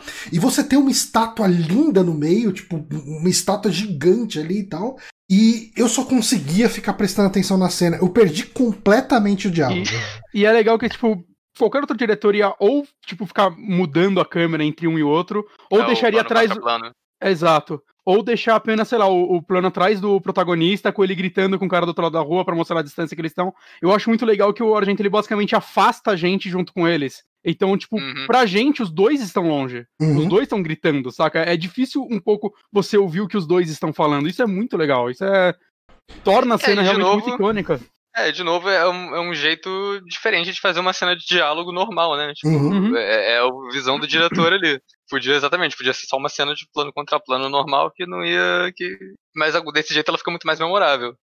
Eu acho que esse, essa assinatura do, do cinema do Argento, ela, é, ela traz. Uh, a gente, sei lá, a gente está acostumado com o cinema de terror Uh, que é muito relacionado ao barato, ao rápido e, e muito pouco a, a, questão artística. E uhum. quando você vê é, todo esse visual, esse cuidado com as tomadas de câmera, com o visual, com um close numa gota de suor caindo do lado da, da tipo, da testa, é, é, eu acho que chama, te te bota num mindset muito diferente do que você tá acostumado oh. quando você tá indo atrás de filme de terror. Mas eu acho que isso do cinema italiano, principalmente, vem muito da influência do próprio Mario Bava, né? Porque uhum. um dos lances dele é que antes dele ser diretor, ele trabalhava com na parte de cenários, né? De construção de cenário e tudo mais. E quando ele começou a virar diretor, né? Quando ele virou diretor meio que por acidente, se não me engano, no Vampire, alguma coisa assim. É... Ele virou diretor nesse filme, tipo, nas últimas semanas, porque outro diretor foi embora. E quando ele começou a dirigir filme, ele ainda. Ou ele cuidava ainda dos cenários, ou pelo menos ele valorizava isso, né? Então. Ele começou a, tipo, pegar plano, tipo, deixa eu mostrar o que foi construído aqui. Uhum. Né? Deixa. O visual dos filmes dele acabam, acabam sendo já muito bonitos por isso. E ele é uma puta influência pro próprio Argento, né? Assim, então... o, é, e o Bava foi o cara que praticamente inventou o cinema de diálogo também, né? Exato. Como, acho que ele que estabeleceu muitos desses clichês. Acho que o, um filme dele, que é o. Como é que é o nome? É Blood and Black Lace, eu não tô lembrando. Acho que é tipo hum. Seis Mulheres para um Assassino, alguma coisa assim. É, que o filme é dos anos 60, acho que de, de, cabeça eu vou chutar que é de 64, mas é tipo do primeira metade dos anos 60, eu acho. E ele já tem, tipo, todos esses clichês é, todos esses elementos, né, tipo, do, dos filmes de aula, os visuais, as cores, é um filme que é um assassinatos que acontecem num desfile de moda, então ele tem muito do, do dessa coisa do, do visual e da e da, da moda, é mais é, exatamente isso tipo de, de, do meio artístico como um todo, uhum. que sempre tem no filme de aula também, filme do Dario Argento. E é. acho que isso é uma influência bem direta nele, sim. É... é uma forma, é um lance que você olha, tipo, não é porque o filme às vezes não tem um grande orçamento que ele não pode ser bonito, saca? Eles conseguem. É, sei lá, é, eu não sei como explicar exatamente, mas eles conseguem, tipo, pegar o pouco que eles têm, construírem algo, assim, que vai ficar memorável, vai ficar único, né? Vai, não vai ser só um, ah, deixa eu filmar essa parede, essa casa aqui e mostrar uma, uma galera morrendo aí e segue a vida, saca? Uhum. Parece que toda cena conta, né? Toda cena eles tentaram fazer algo... É, é que nem quando você vê um filme, sei lá, do é, o diretor do Old Boy. Esqueci o nome dele, é o, o Park, Park Chan-wook. Park Chan-wook, é. Você vê, eu, eu vi recentemente uma série dele, o Little Drummer Girl, alguma coisa assim, que é uma série que me impressionou muito, que ela tem, tipo, seis episódios dirigido por ele, e parece que não existe nenhuma cena que foi só filmada. Tudo tem que ter um conjunto de. A, a, roupa dos protagonistas tem que estar tá combinando, sei lá, com a cortina. Tem que estar. Tá, sempre tem muitos elementos em cada corte da cena que se conversam, saca? E, eu sinto que acontece muito isso, no, pelo menos no que eu já vi de Diallo. Ele Sim, tenta fazer valer a pena cada cena, ela não tá lá à toa. É um gênero que, que tem um visual muito marcante, assim, muito único, que, que, que é muito, muita atenção pra direção de arte. E, uhum. assim, provavelmente tem um diálogo ruim também, né? Todo, todo, ah, todo subgênero, todo gênero, subgênero, tem os filmes que deram certo, são os filmes mais falados, tem um monte de filme ruim também. Uhum. É, mas desses mais, assim, tipo, dos diretores mais, mais famosos, pelo menos, né? Pra mim, eu acho que é a Santa Trindade do, do Diallo é o Bava, o Dario Argento e o Duty Fulci. O que eu vi deles é, é 100% isso. E, cara, é, eu acho que uma das cenas também que, que eu lembro, que, que, eu, que me marcou muito vendo ali também, é justamente quando o, o Mark ele vai atrás uh, da, do lugar onde acontece o assassinato e você vê todos aqueles quadros e tem uma hora que ele se olha no espelho e ele tá num cenário dos. Na hora que ele percebe que o que ele viu foi um espelho. Uhum, e, uhum. e, eu acho que ele essa se cena, coloca lá no ele meio, se né? coloca, onde cara, tava a vilã no começo. Eu acho isso. E, e, assim, ao mesmo tempo essa cena serve para ele lembrar que ele viu um espelho e, e daí você é uh, exposto à composição da cena que ele viu que tinha a assassina ali no meio do quadro, como se fosse uma daquelas caras naquela, naquele quadro. Eu acho incrível, cara. E, e assim, cada quadro ele tem. Uh, eles parecem todos iguais, mas quando você começa a ver os detalhes que mudam de um quadro pro outro, a, a tonalidade da cor, por exemplo, o quadro que ele olha é bem mais pro azul, o, o quadro que a, a assassina tá, ele é um pouco mais pro cinza, meio marrom, e que combina com a maquiagem que ela tá, que é mais clara, mais pálida. É, na hora que ele se vê no espelho, o fato do fundo ser azul, do quadro ser azul, dá um destaque maior pra cara dele, que é uma cara mais rosa, né? Tipo, é, é, eu acho que o uso das cores é um negócio incrível, assim, é um negócio fascinante no filme. Um, fala, Bonatti. Não, não, pode falar, pode falar. Não, não, eu, eu ia falar para você, uh, perguntar se tinha algum outro aspecto do filme que você queria trazer. Uh, que acho cara... que a gente varreu o filme é. de ponta a ponta, é, né? E é um filme que tem muita coisa acontecendo também, né? Uhum. Sim. É, só uma coisa, Oswaldo, você chegou a ver as duas versões dele? Que ele tem uma versão bem mais curta, né? Eu fiquei bem curioso é, pra saber as diferenças. Não, mais ou menos, cara. É tipo, porque eu achei um arquivo que é dual áudio.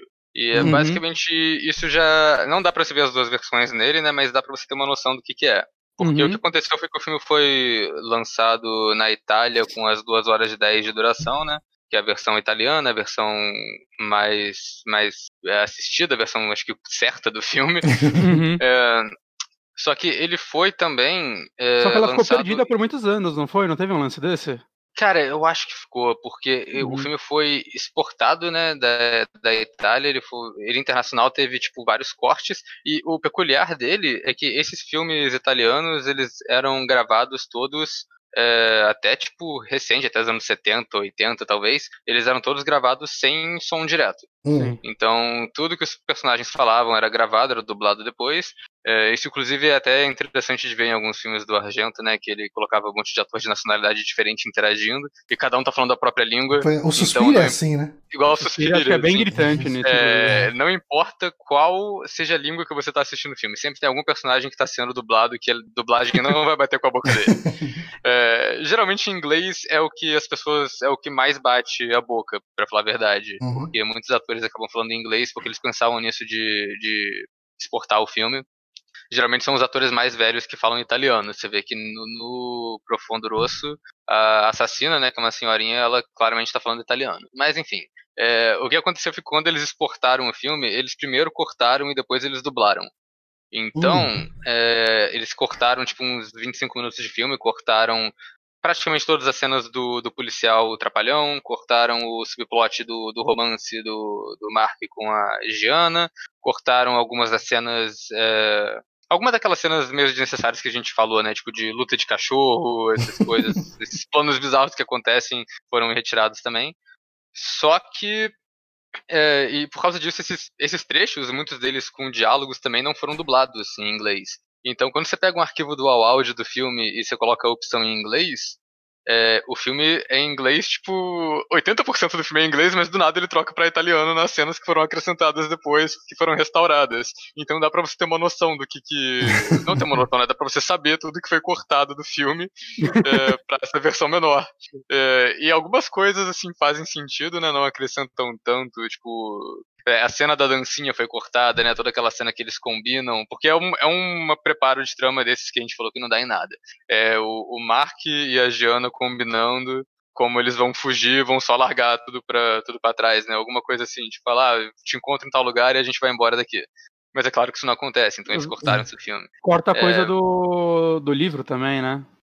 Cara, eu não lembro muito bem disso, porque isso é uma parte importante da trama ah. e eu não sei se eles chegavam. Eu não lembro disso. Talvez eles cortassem alguns elementos. É, talvez encurtem, porque uhum. é uma trama dessas de, tipo, uma pista leva para outra pista, leva para outra pista, que tem muitos elementos acontecendo ali, né? Tipo, é o, é o cara, o careca lá de óculos que fala do livro, joga um verde e fala, ah, essa música tá no livro, e aí o livro leva pra escritora, mas a escritora morreu, então ele tem que ver a planta que tá na foto da casa do livro pra ir no botânico, pra ir na casa, pra na casa ele descobrir o papel de parede escondido para depois ele ver que a criança tem um papel. Cara, é essa história dá uma volta, né? Mas tem, alguma, tem alguns detalhes que. Tem alguns detalhes que eu acho que dava para cortar, assim, tipo, não precisa mostrar ele falar com o dono da casa para conseguir a chave para você conhecer a filha dele, pra filha dele junto com ele até a casa, só pra ela abrir o portão e ele entrar e ela ir embora. Só é, tem umas cenas que, olha, o cara calma, calma, não precisa detalhar tanto. Não, é, tem, aí ele vai pra cena... casa, aí ele olha a foto de novo, aí ele volta pra casa, tipo, dois é. minutos depois do filme. Dava pra ele ter ido na casa assombrado uma vez só, né? Tipo, resolvia. Aí ele tenta quebrar a janela por fora, aí quando ele quase morre, ele pensa, porra, e se eu quebrar por dentro? mas beleza, a cena dele quebrando por fora é maneira, mas tipo, porra, é muito estúpido. O cara quase morre, porque ele não pensa que é pra valer por dentro. Cara, é, é, muito. É, eu fiquei pensando muito nisso quando eu tava vendo a cena. Eu falo, cara, ele chega, ele se pendura todo. Porque assim, não é fácil, né? Porque ele precisa ficar todo esticado, com a picareta na mão e tentando martelar. Aí é lógico que vai dar não, merda. Que qualquer policial que passar, o cara com a picareta arrebentando uma parede. cara, imagina o cara. É até, até pra, pra chavar depois do que ele fez, né? Tipo, se ele, se ele quebrar por dentro, beleza, ninguém vai entrar na casa pra ver se ele quebrar pois por é, fora. No dia seguinte falou que vai Caiu falar, olha, sem entrar, né? Aquilo não tava ali antes, tá ligado?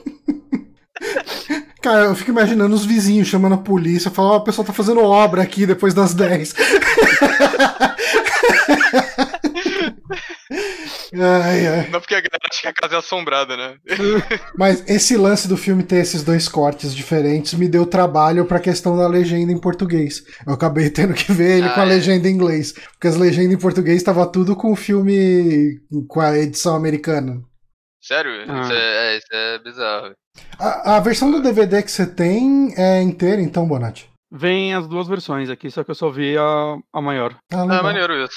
Uhum. Eu, eu, nunca vi a versão menor, né? Eu vi só a versão.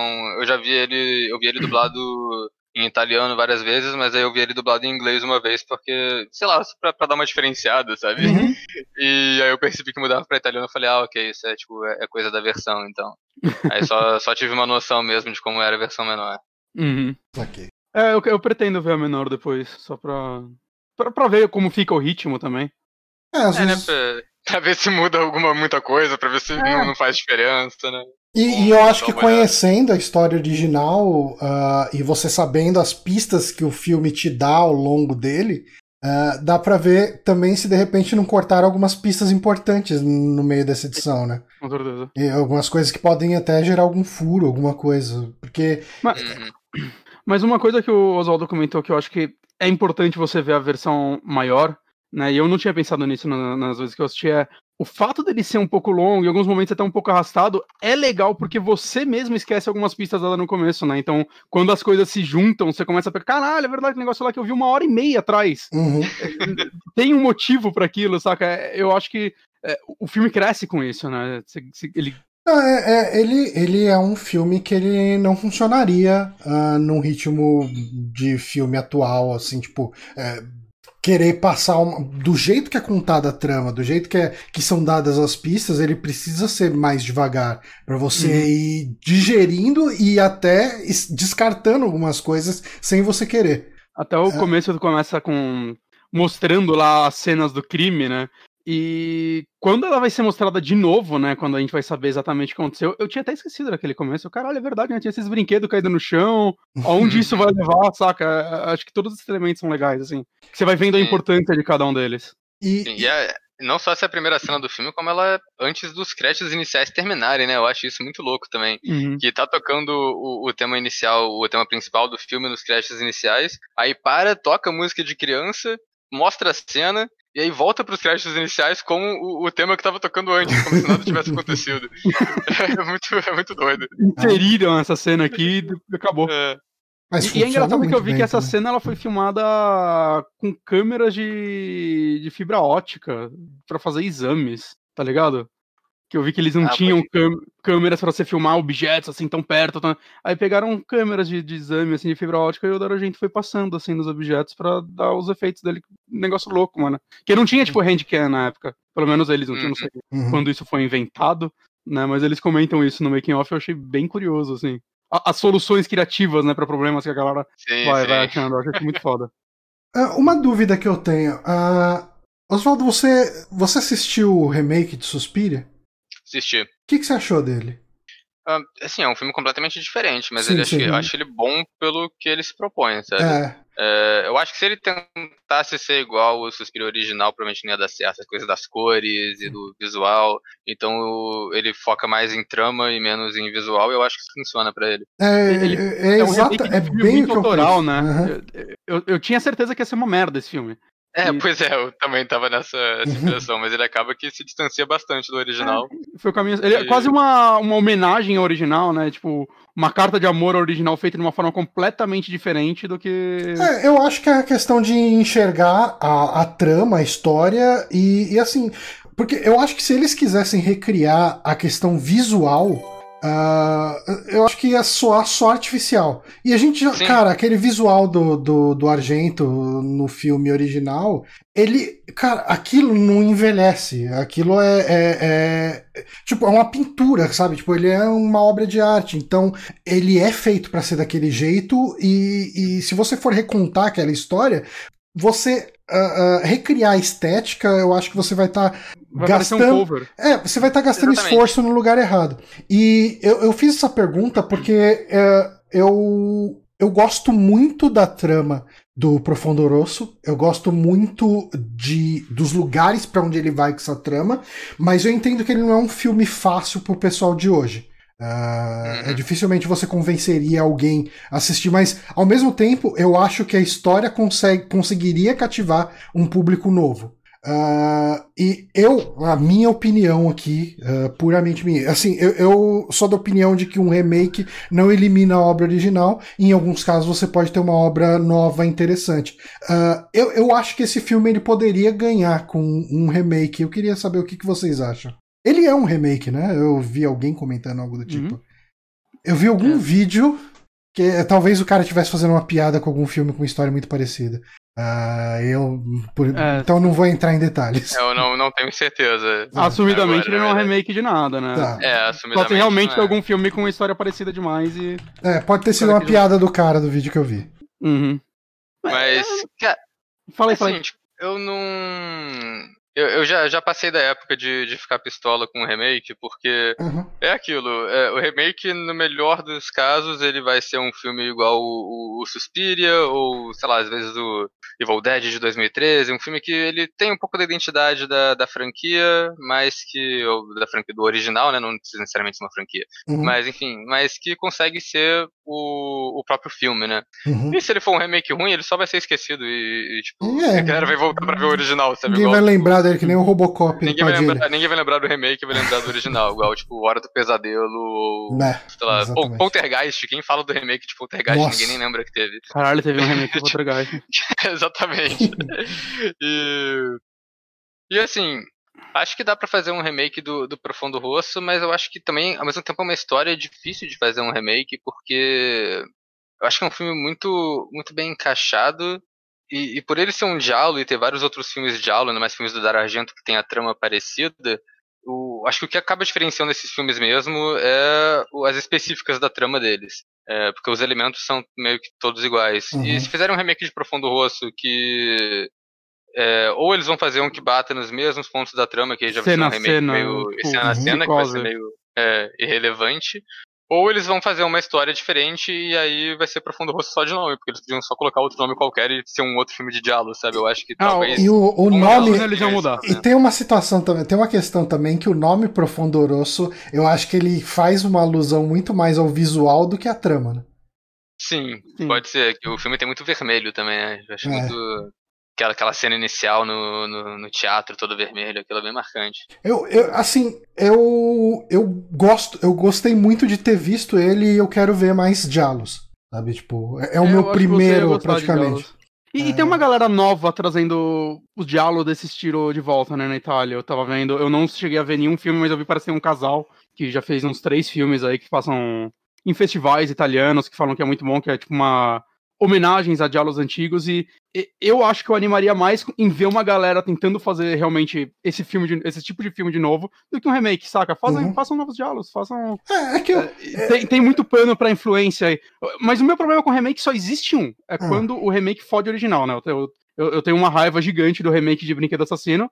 Porque é uma das minhas franquias favoritas, e ela estava ativa e cagaram a porra toda, né? E agora vai ter que virar série de TV porque fudeu, Assim, o nível de produção realmente aí dá, dá um bode, porque o Brinquedo Assassino foi uma canalice do cacete. Foi. É, eu, eu, tenho um, um, um, Agora que você falou de Ford original, na verdade, é, que aí não sei se classifica como remake, mas tem esses filmes que é remake disfarçado, né? O tal do soft reboot, eu, hum. que eles pegam um. fazem basicamente um remake do primeiro filme e fingem que é uma continuação. E aí nisso tem que.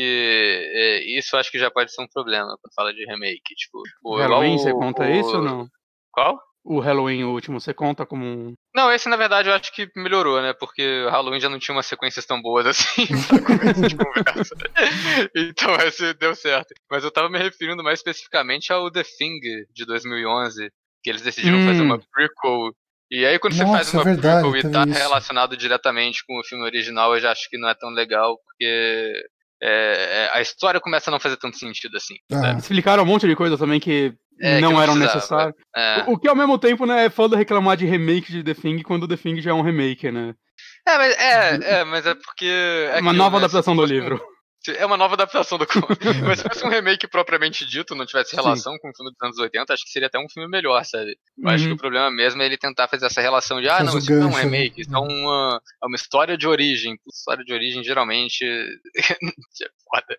E, e principalmente uma história de origem que vem muito tempo depois, né? Porque aquela história já tá digerida. O, os elementos principais da história de The Thing estão no filme. Tipo, o lance de você ter aquelas pessoas chegando naquela base e, e vendo que todo mundo morreu ali, é, faz e, e o, o, fato de você não saber o que aconteceu ali é um fator importante para aquela história. Sim. Ou como aconteceu, né? Que no final você sabe o que aconteceu. Sim eles só vão te mostrar o como. E o como não é mais importante quando você já exato, sabe o porquê. Exato. Pois é, vai, basicamente vai te contar uma história que o filme original já conta, só que de um jeito com menos, menos exibicionista, né? É. é seria a mesma coisa se alguém se fizesse o Profundo Rosto 2 a origem, né? Tipo, mostrar do Carlo. Cara, o filme inteiro mostrando. cara, o filme mostrando a mulher internada, ficando cinco meses lá internada, dela sai puta, briga com o marido briga familiar. Ela, mas é engraçado. Ela já era uma assassina antes, o marido foi só o último assassinato dela. ela tinha matado uma galera lá no, no onde ela tava internada. Tá Aí mostra... Ela foi internada antes porque ela tinha matado alguém também. Aí mostra ela comprando vinil com aquela música das crianças e gravando uma fita pra tocar nos assassinatos. Mas é engraçado que assim, o que eu pensei que poderia ser pior que um prequel do The Thing seria uma continuação do The Thing, que estragaria, tipo, toda a discussão final, final do né? filme. É. E o que poderia ser pior que esse prequel do Fundo Rosso é a continuação que o maluco propôs. Vai tomar no cu. a cabeça do cara é reconstruída. Não, mas eu, quando eu penso assim, quando eu, fico aventando, pensando nessa a, a, questão de um remake de, de Profundo Rosso, era mais para levar essa história para pessoas que nunca vão pegar o filme original e assistir sabe? Porque eu acho que é uma história realmente boa, mas assim. Vou pegar eu, remake também. É que assim, não, eu acho que acaba. acho que acaba pegando, cara. Uma ou outra história acaba caindo no. no... Mas é que Vai tá, pegar se for também- feito pelo James Wan, tá ligado? Aí vai virar um filme cheio de jumpscare e aí vai levar a gente pro cinema. É, isso é um problema. Hum. Eu confiaria em algum diretor do tipo. Pior que o James Wan tava para fazer um diálogo, não tava? Eu acho que eu vi isso. Sério? recentemente. Recentemente no começo do ano, mas é, eu acho que. Eu não sei há quantos anos isso não, mas eu lembro que eu tinha visto isso. Mas. Acho que se pegassem algum diretor, assim, que, que fosse bem autoral e, e conseguisse dar uma personalidade mais bizarra pro, pro Profundo Rosso remake de algum jeito, tipo, tacar um Robert Eggers, alguma coisa assim pra, ele pra fazer, sabe? Talvez Hum. pudesse rolar. Mas, mas uma parada é, que você falou da história, isso eu acho que é interessante, porque esse ano eu também fiz um, um vídeo sobre o Dr. Caligari, né? O filme de Hum. 1920. Nossa, esse é um filme que eu quero muito ver, muito- cara. Então, é, aí que tá, é um filme que com certeza é difícil pro pessoal de hoje em dia ver, porque 1920 cinema era uma coisa completamente diferente, era Uhum. Sim, filme sim. mudo, até quadro por segundo diferente, Uhum. sem cor, né? Tem cor, mas é, não, é, não era cinema colorido de hoje, não era aqueles Uhum. tintura, tudo, tudo monocromático. Mas enfim, e eu fiz o, o vídeo é, de- desse, desse filme, e muita gente nos comentários falou que alguma coisa tipo, ah, eu não acredito que eu ia estar assistindo um filme dos anos 20, mas é, eu assisti e Sim. o que me manteve preso no filme foi a história. Então acho que se o filme tem uma história que é boa o suficiente, ele não, ele é atemporal, sabe? Sim, sim. Eu Se, se a passei galera, isso. se essa galera conseguiu ver o, o Dr. Caligari que estreou há exatamente 100 anos atrás, eu acho que o Profundo Rosso é de boa. Foi um pouco o sentimento que eu tive quando eu vi o Nosferatu. Foi ano passado ou retrasado. Eu e o Johnny, a gente fez um Foi. vídeo sobre filmes do Drácula. E eu- a gente falou, ah, não, a gente tem que ver Nosferatu. E eu, eu tava, tipo, desesperado, assim, mano, vai ser foda ver esse filme. Saca? Vai ser lento pra caralho. E, tipo, calhou que ele foi um dos meus filmes favoritos. Eu, eu gostei mais de Nosferatu do que do Drácula do Lugosi. É, É, eu eu acho o também. Drácula do Lugosi meio zoado também, o Nosferatu é melhor. eu gostei pra caramba. E, tipo, deu um negócio, caralho, mano. é, tipo, a, gente ignora, às vezes, toda uma, uma parte do cinema que. Por preconceito, né? Porque Uhum. funciona Sim, eu- ainda, existe um é. ritmo lá. Eu, particularmente, né, eu gosto muito de ficar explorando a história do terror. A história do cinema eu, eu gostaria de, de explorar mais, assim, tipo, de ver essas coisas mais antigas, mas às vezes eu tenho um pouco de preguiça, que, é- que pode ser um erro. Eu Mas vejo a mais gente falando sobre do que realmente vê. Eu vejo muito filme sobre esses filmes, mas eu acabo não vendo é, sim, Uhum. sim. Mas a, mas a história do terror é uma parada que eu gosto muito de ver, assim. E Uhum. é, é uma parada que, cara, conforme você vai assistindo, você vai meio que superando esses, esses problemas, porque Uhum. realmente é, é- o ritmo é muito diferente daquela época. Eu gosto muito desses filmes dos anos 50 de monstros gigantes que eram tipo a bagaceira da época. Até na época Aham. já era bagaceira. E esses filmes é, é tipo, você vê a capa do filme, é tipo uma formiga gigante com os malucos na mandíbula. Você vai ver o filme, é, 80% do filme são cientistas discutindo no laboratório. e 20% tem, tem de vez em quando uma formiga gigante. monstro.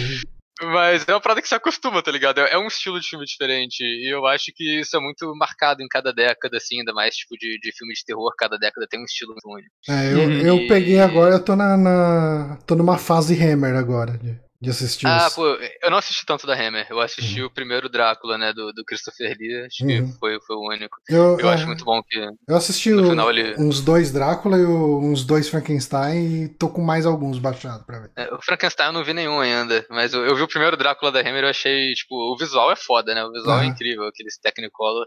Mas no final, cara, eu, eu e um amigo meu assistindo, a gente começou a rir porque o- o- quando o maluco tá lá naquela tensão, o maluco explorando os caixão no, na porão, aí o Christopher Lee aparece na porta. A- as corridas, né? É muito, é muito do, do Scooby-Doo, de entrar numa porta e sair na outra, tá ligado? Não, cara, é- é- eu, ad- eu, eu adoro essas cenas de ação dos filmes com, com o Peter Cushing, cara. Porque é muito corrido, assim. e, cara, ele pega lá dois candelabros, junta os dois, faz uma cruz e mostra pro Draco. É, cara, eu, eu gosto disso, cara. mas Eu gosto legitimamente disso, cara. Não, sem problema. Dentro do terror, acho que a gente vai encontrando nossos gostos É, meio bizarros, né? Que, tipo, Totalmente. eu comecei a reparar que eu, eu amo slashers, tipo, ridículos que não viraram nem franquia, saca? É, Eu comecei a comprar aqueles box da Versátil de slasher deles, que vai cada vez tendo filmes menos conhecidos, porque, tipo, os clássicos já foram tudo. Uhum. E eu reparo o quanto, tipo, caralho, mano, você vai achando umas pérolas aí muito boas, assim, muito Sim. divertidas, saca? Tem um canal no YouTube que eu comecei a acompanhar ano passado, é um gringo ali. O canal dele chamava Ghost Bait alguma coisa. Ele teve o canal hackeado pra um. Agora só tem vídeo gospel lá e ele montou um canal novo. Mó do cara. E é um canal mal pequeno, assim, pra um vídeo gringo, ele tem tipo mil views por, por vídeo, saca? E uhum. eu, eu gosto muito que ele vai indo pro, pro exploitation mais ele fez um vídeo esses dias sobre um cara que ele tá, tipo, num, é um cara sem pernas numa cadeira de rodas que mata uma galera, assim, é isso. Saca? É, é, é The Maniac. Hã? Não sei qual que é esse. Cara, eu acho legal, assim, que você vai vendo, tipo, existe toda uma. Sim, sim. A, a galera que chama, tipo, sei lá, sexta-feira 13 de filme B não sabe o que é filme B, cara. o, não, o, filme é, é chama, é o filme chama Mr. No Legs. Não, isso é uma coisa que eu, que eu, que, eu, vejo muito, né? Que é tipo, às vezes eu vou falar de um, de um filme, né? Tipo, eu pego esses slasher oitentistas, essas coisas mais. É, é, tipo, esses dias eu falei no canal do Palhaços Assassinos no Espaço Sideral. Eu acho uhum. muito fácil você olhar para um filme com um título desse e falar, ah, não, isso é um filme tão ruim que é bom, isso é um filme trash. Mas, cara, é um filme bem feito, é um filme que, tipo, que, que, que tem qualidade ali. É, ele não chega nem perto de ser essas bagaceiras, tipo, essas piores coisas, desse fundo do barril que a gente, que a gente vê, sabe? Às vezes você acha uns assim que você, quando você vê, você repara que, tipo, caralho, ele, ele é muito melhor do que, tipo, a maioria do Sexta-feira 13, por exemplo. Uhum. Saca? É, tem uns que realmente é só, é só, uma galera que não deu sorte, mano. Que eles tentaram fazer os negócios lá. Pelo menos tentaram, saca? Teve mais uhum. esforço do que muito Massacre das Elétricas, essa 13, que, tipo, a cada filme foi mais censura e mais o orçamento caindo enquanto o público crescia até em certo ponto, mas é, é bizarro, assim, você ver isso. O, o, terror, quanto mais no underground ele tá, mais liberdade ele tem, né? Quando o pessoal é começa a olhar mais para ele, daí ferrou, cara. É, tanto que todo o lance do, do Psicose foi o Hitchcock querendo pegar bem na linha, né? Qual era o máximo que ele conseguiria fazer ainda sendo mainstream, né? Hum. Sem ser banido dos cinemas na época, né? Então é, é bem legal você ver isso, né? Tipo, para muita gente, Psicose foi o filme mais violento de sua época né? Uhum. Mas ele, se eu não me engano, eu cheguei a ler que ele chegou a se inspirar no Mario Bava, que já estava fazendo coisas bem mais violentas ah, do que essa nossa. na Itália antes de Psicose. Né? Sim, então, e na verdade, né, tipo, o, o, essa censura grande, assim, foi muito coisa dos anos 80 nos Estados Unidos com os filmes slashers que eles começaram a ficar mais populares, mas no próprio Estados Unidos, tipo, nos anos 60, o slasher já estava nascendo lá, nasceu meio no diálogo e nos anos 60 nesses exploitations, tipo, tem um uhum. diretor que o nome dele é Herschel Gordon Lewis, ele hum. fez esses filmes tipo é, Dois Mil Maníacos e é. Wizard of Gore, uns filmes muito trash e, e, dos anos 60, exploitation pesado de assassinato. Esse Dois Mil Maníacos, inclusive, é, é tipo um massacre da Serra Elétrica da vida. É um, um pessoal que vai parar numa cidade fantasma caipira e são, são assassinados pelos caipira lá. Tipo, isso 10 anos antes do massacre da Serra Elétrica. Caraca. Então, tipo, tem. Já tinha rolado, já tava rolando umas coisas pesadas assim lá. E eu acho que isso também do. De, que você falou, né? De quanto mais underground, mais tem uma parada que amarra também um pouco no diálogo, né? Porque os filmes de diálogo nos anos 70, por não serem americanos e por serem mais underground, esses filmes italianos, e não ter tanta censura, eles acabam sendo muito mais pesados nas cenas de morte do que muito filme slasher que veio depois. Uhum. Isso é uma parada que é muito maneira do gênero também. É, é, é legal, né? Que slasher se inspira muito no diálogo, né? Mas existe um negócio. O, Diablo é meio que uma mistura de slasher com filmes investigativos, né? Sim, com sim. mistério lá, Agatha Christie mesmo da vida. Né? E eu acho isso muito legal, assim, ele, ele dá uma camada a mais, né? Ele, ele não é normalmente sobre um grupo de jovens imbecis que vai simplesmente morrer até um sobreviver, né? Ele, ele, existe um cuidado maior, vamos dizer assim. Não que eu esteja criticando Slash, normalmente eu amo um grupo de jovens imbecis que vão morrer.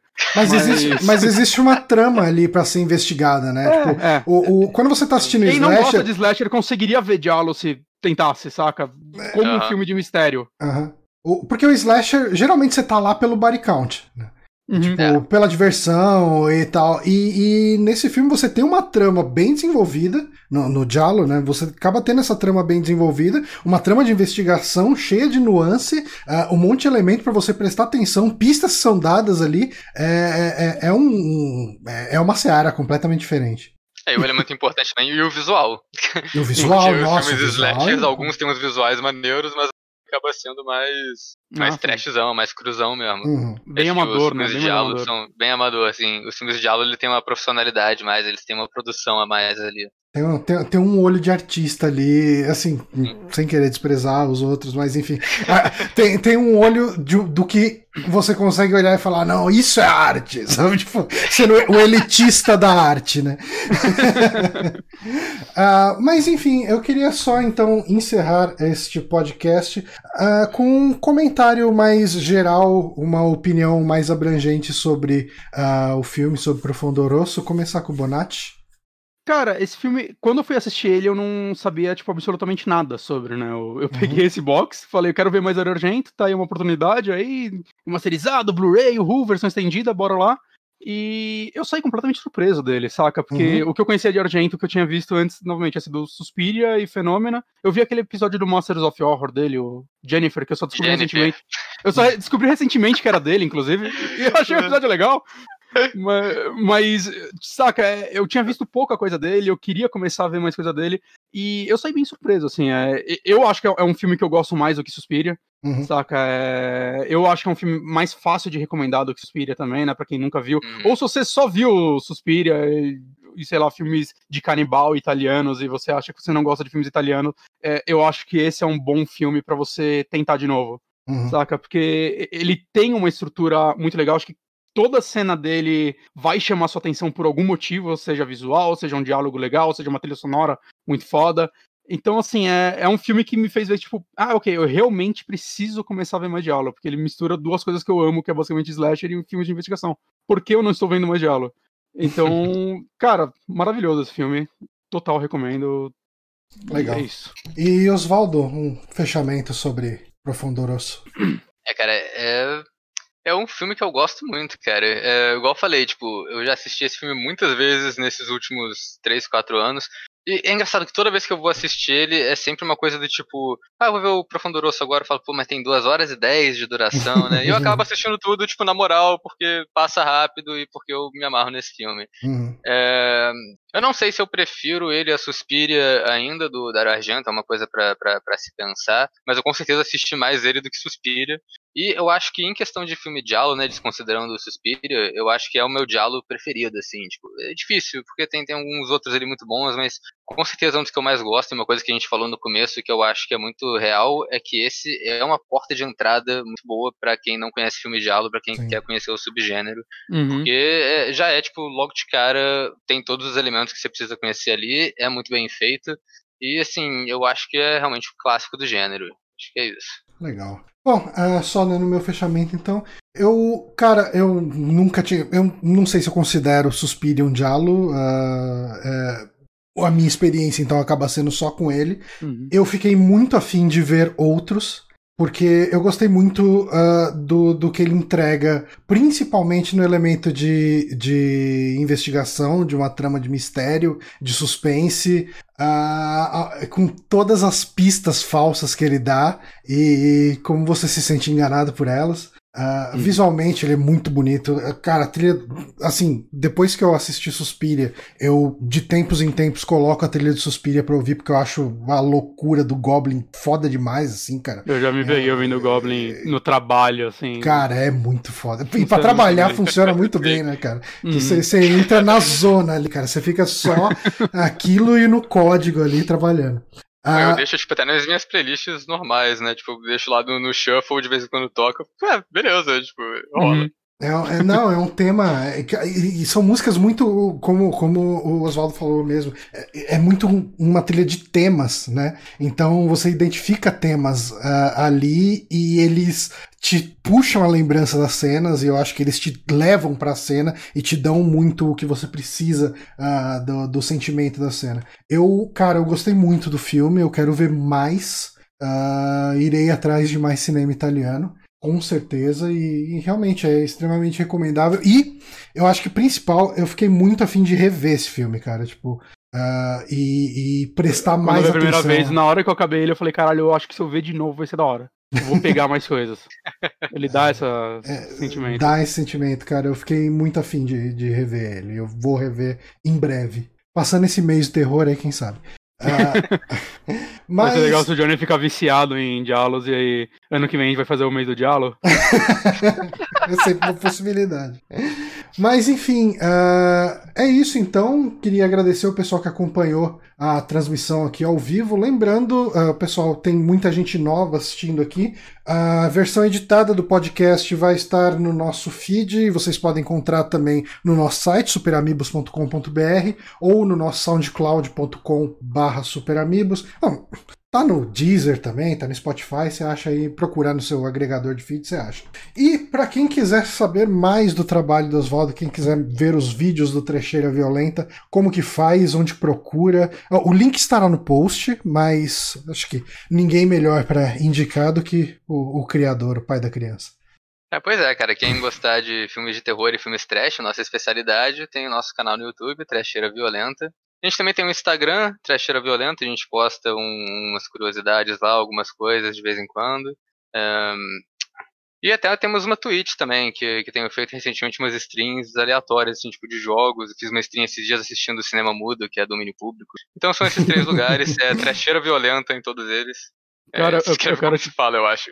Eu quero te parabenizar pelo retrospectiva de o Puppet Master. Cara, você conseguiu ver todos. Não, essa é punk, cara, esse foi punk. Eu, eu no foi... começo do ano, eu fiquei curioso para ver, aí eu fui atrás. Tem uns que eu não achei nem pra baixar, não sei como você conseguiu todos, cara. Ah, cara, eu... isso daí é, é, a técnica milenar de entrar em blogspot suspeito no Google e você não se viu. Vou torcer pelo melhor. começa a berrar com você. Você fala, não, eu vou superar essa, aí você baixa. Né? Foi, teve uns que foram muito difíceis de achar mesmo. Foi, foi, foi, difícil de achar pro filme ser uma bosta ainda. Que eu, que eu terminei, de, terminei de assistir, terminei de fazer o vídeo, eu apaguei aquela porra. Você sabia que eram 94 filmes quando você decidiu fazer isso? Cara, eu sabia que tinham bastante, porque é, quando eu comecei a fazer as retrospectivas, eu já, já fiz tipo, as duas primeiras, já comecei. Vou pegar uma lista de franquias aqui. E aí eu tava conversando com um amigo meu, ele falou, cara, eu falei, pô, tem Puppet Master, né? Isso parece ser uma franquia, eu só tinha visto o primeiro. Ele, e meu amigo, ele sabia que tinham vários, ele não tinha assistido, ele só virou e falou, é, cara, Puppet Master parece que fica uma zona quando começa a ir pra Alemanha nazista. Eu falei, o quê? cara, eu descobri isso pelo Wikipedia, né? Que eu, ah, eu quero, quero assistir todos. Eu não consegui baixar todos, eu baixei os cinco primeiros e eu só vi o primeiro, assim, em dezembro, e ainda não continuei, mas eu gostei do primeiro. Até, até o quinto é bom. o quinto eu consegui baixar. Relativamente, até o quinto é bom. É, eu gosto. O terceiro, na verdade, é o mais clássico, pra falar a verdade, né? Tipo, uhum. o primeiro, primeiro, segundo e terceiro são muito bons. Mas enfim. Mas aí eu, eu vi que, tipo, quando eu vi isso, era tipo em 2016, quando eu comecei a fazer as retrospectivas, 2017, tinham 10 filmes só. Só que os caras não param, eles começaram Só. a lançar, tipo, foi. eles mandaram um em 2017, dois em 2018 e mais um esse ano. E foi, foi, tipo, chegou ao tempo que eu achava que era piada, porque quando eu tava terminando de fazer a, a retrospectiva, eu tinha assistido já os 14 filmes, eles lançaram outro. Caraca, foi, foi bizarro. E eu, eu, queria muito conhecer o público de Puppet Master. Que, alguém vê pra entendendo, além de você. Deve ter mais uma pessoa. Deve ter mais alguém viu. Ou, ou não, né? Sei lá, eu acho que é, é muito por causa da produtora, né? A Full é. Moon. Eu acho que eles eram grandes, assim, dos anos 90 no terror trash. Deve ter uma base de gente que até hoje. Porque eles têm umas franquias que, que tipo, umas paradas que você nunca ouviu falar, tipo Evil Bong. Tem tipo sete filmes. Evil Bong? Evil Bong. É um, é um, é um sete filmes. Existe sete tipo... filmes de Evil Bong. É, eu não sei se são sete, mas tem, tem até o. Tem Evil Bong 666, então pelo menos seis tem. é, e tem tipo umas paradas bizarras que, que ninguém assiste aquilo, mas existe e a Fumum continua produzindo por algum motivo. Maravilha, mano. E, e, é difícil até de achar esses filmes. Eu não sei como eles ainda ganham dinheiro com eles se eles não são distribuídos. Eles de têm forma... o próprio serviço de stream, cara. Eles têm? eles têm no, no, site deles, a Fumum tem o próprio serviço de stream. Eu quase, é, que eu, quando lançou esse novo esse ano, eu não tava achando em lugar nenhum, né? Porque quem que vai jogar na internet a porra do Não quer nem piratear esses filmes. Ninguém quer nem piratear essas porra. E aí. Tem um comentário aqui no chat. Eu considerei eu considerei pegar esse filme no, no, serviço de streaming da Fumu, mas era tipo 30 dólares. Eu falei, puta que pariu, dólar tá alto pra caralho, não vou pagar tipo 150 conto pra ver Puppet Master 15 que vai ser uma bosta, tá ligado? É, no final acabou saindo um torrent muito zoado, que tipo tinha umas propagandas de cassino indiano no meio, mas foi Nossa! Tem um comentário aqui de Cora Ray no, no, no chat do Twitch aqui. A melhor resenha de Evil Bong que eu vi foi. É um pornô em que todo mundo chapou demais e esqueceu de trepar. Muito bom. Bom, galera, uh, é isso então. Uh, acompanhem lá o Trecheira Violenta, assinem o canal. Uh, os links estarão aqui, tanto no nosso vídeo, que a gente sobe esse vídeo aqui no YouTube depois, para ficar lá em VOD o pessoal ver depois. E nos posts onde tiver o podcast vai estar também o link do canal, perfil no Twitter, todas essas coisas aí para vocês encontrarem. Obrigado, Oswaldo, por topar gravar aqui com a gente. Foi bem legal Obrigado o papo. pelo convite, foi bem divertido. Foi bem maneiro. E é sempre, sempre bom falar desses filmes, né? Filmes que não tem tanto reconhecimento assim, eu Sim. gosto muito. Muito bom. É, é, um filme que é difícil achar vídeo sobre ele fora, né? Tem, tem Alguns, tem, assim. Tem bem acha? pouquinho vídeo é? do, do, do Profundoroso, cara. Eu achei que fosse ter uma porrada de review. Cara, tem meia dúzia, assim. Você acha mais da trilha sonora dele. Tem bastante hum, coisa da trilha é. sonora no, no, no, YouTube. É, mas no review, Brasil, cara... literalmente, eu conheço o Oswaldo que fez. Até então. Não, é, é mesmo. Cara, mas um mesmo depois que eu assisti o filme a primeira vez. Então, tipo, caralho, Casou eu, eu vou ter alguém pra, tipo, ver a opinião de alguém nesse filme. Que incrível. Mas... Foi, foi um que eu tava enrolando para fazer ainda, que, que é, tava sendo bem pedido até, porque eu tenho um pôster dele. Que, aliás, é uma parada que a gente que, que eu nem mencionei, né? Mas é, o Profundo Rosso ele é meio influente, assim, né? Eu sei que já era pra estar tá encerrando. Não, não, fica tranquilo, pode falar. É, o, o Dario Argento tem esse brother dele lá, itali, italiano, que é um diretor também, que é o Luigi Cozzi. E o Luigi Cozzi dirigiu alguns filmes, dirigiu uns diálogos meio que ninguém conhece, também difícil pra cacete de achar. Mas o, ele abriu uma loja em Roma que se chama Profundo Rosso, é uma loja temática de Dario Argento. Caraca. E, e, é tipo isso, o nome da loja é Profundo Rosso por causa do filme. E eu cheguei aí nessa loja quando, quando eu tava viajando por lá. E ah, eu comprei um pôster do Profundo Rosso que fica no meu cenário. e aí, não nesse cenário, no outro cenário. Mas é, é só isso. No, no seu vídeo de Profundo Rosso você mostra esse pôster, né? É, sim, ele fica naquele, naquele outro cenário que, uhum. eu, que eu uso. Lá. Bom. Bom, galera, a gente fica por aqui então. A gente volta semana que vem, na terça-feira, tem live sim. de uh, Pathologic 2. Isso. Pathologic 2. E, e na quinta que podcast vem. podcast é o pode... com a Thaís, né? Com a Thaís, vamos falar de indies. Indies de terror. É. E o, o, a câmera aqui de tudo travou, mas pelo menos o pessoal ainda consegue ouvir a gente. Isso aqui foi a janela do Discord. O áudio tá aí ainda, então tá O bom. áudio tá aqui, então tá tranquilo. Valeu, galera. A gente fica por aqui, então até a semana que vem. Valeu.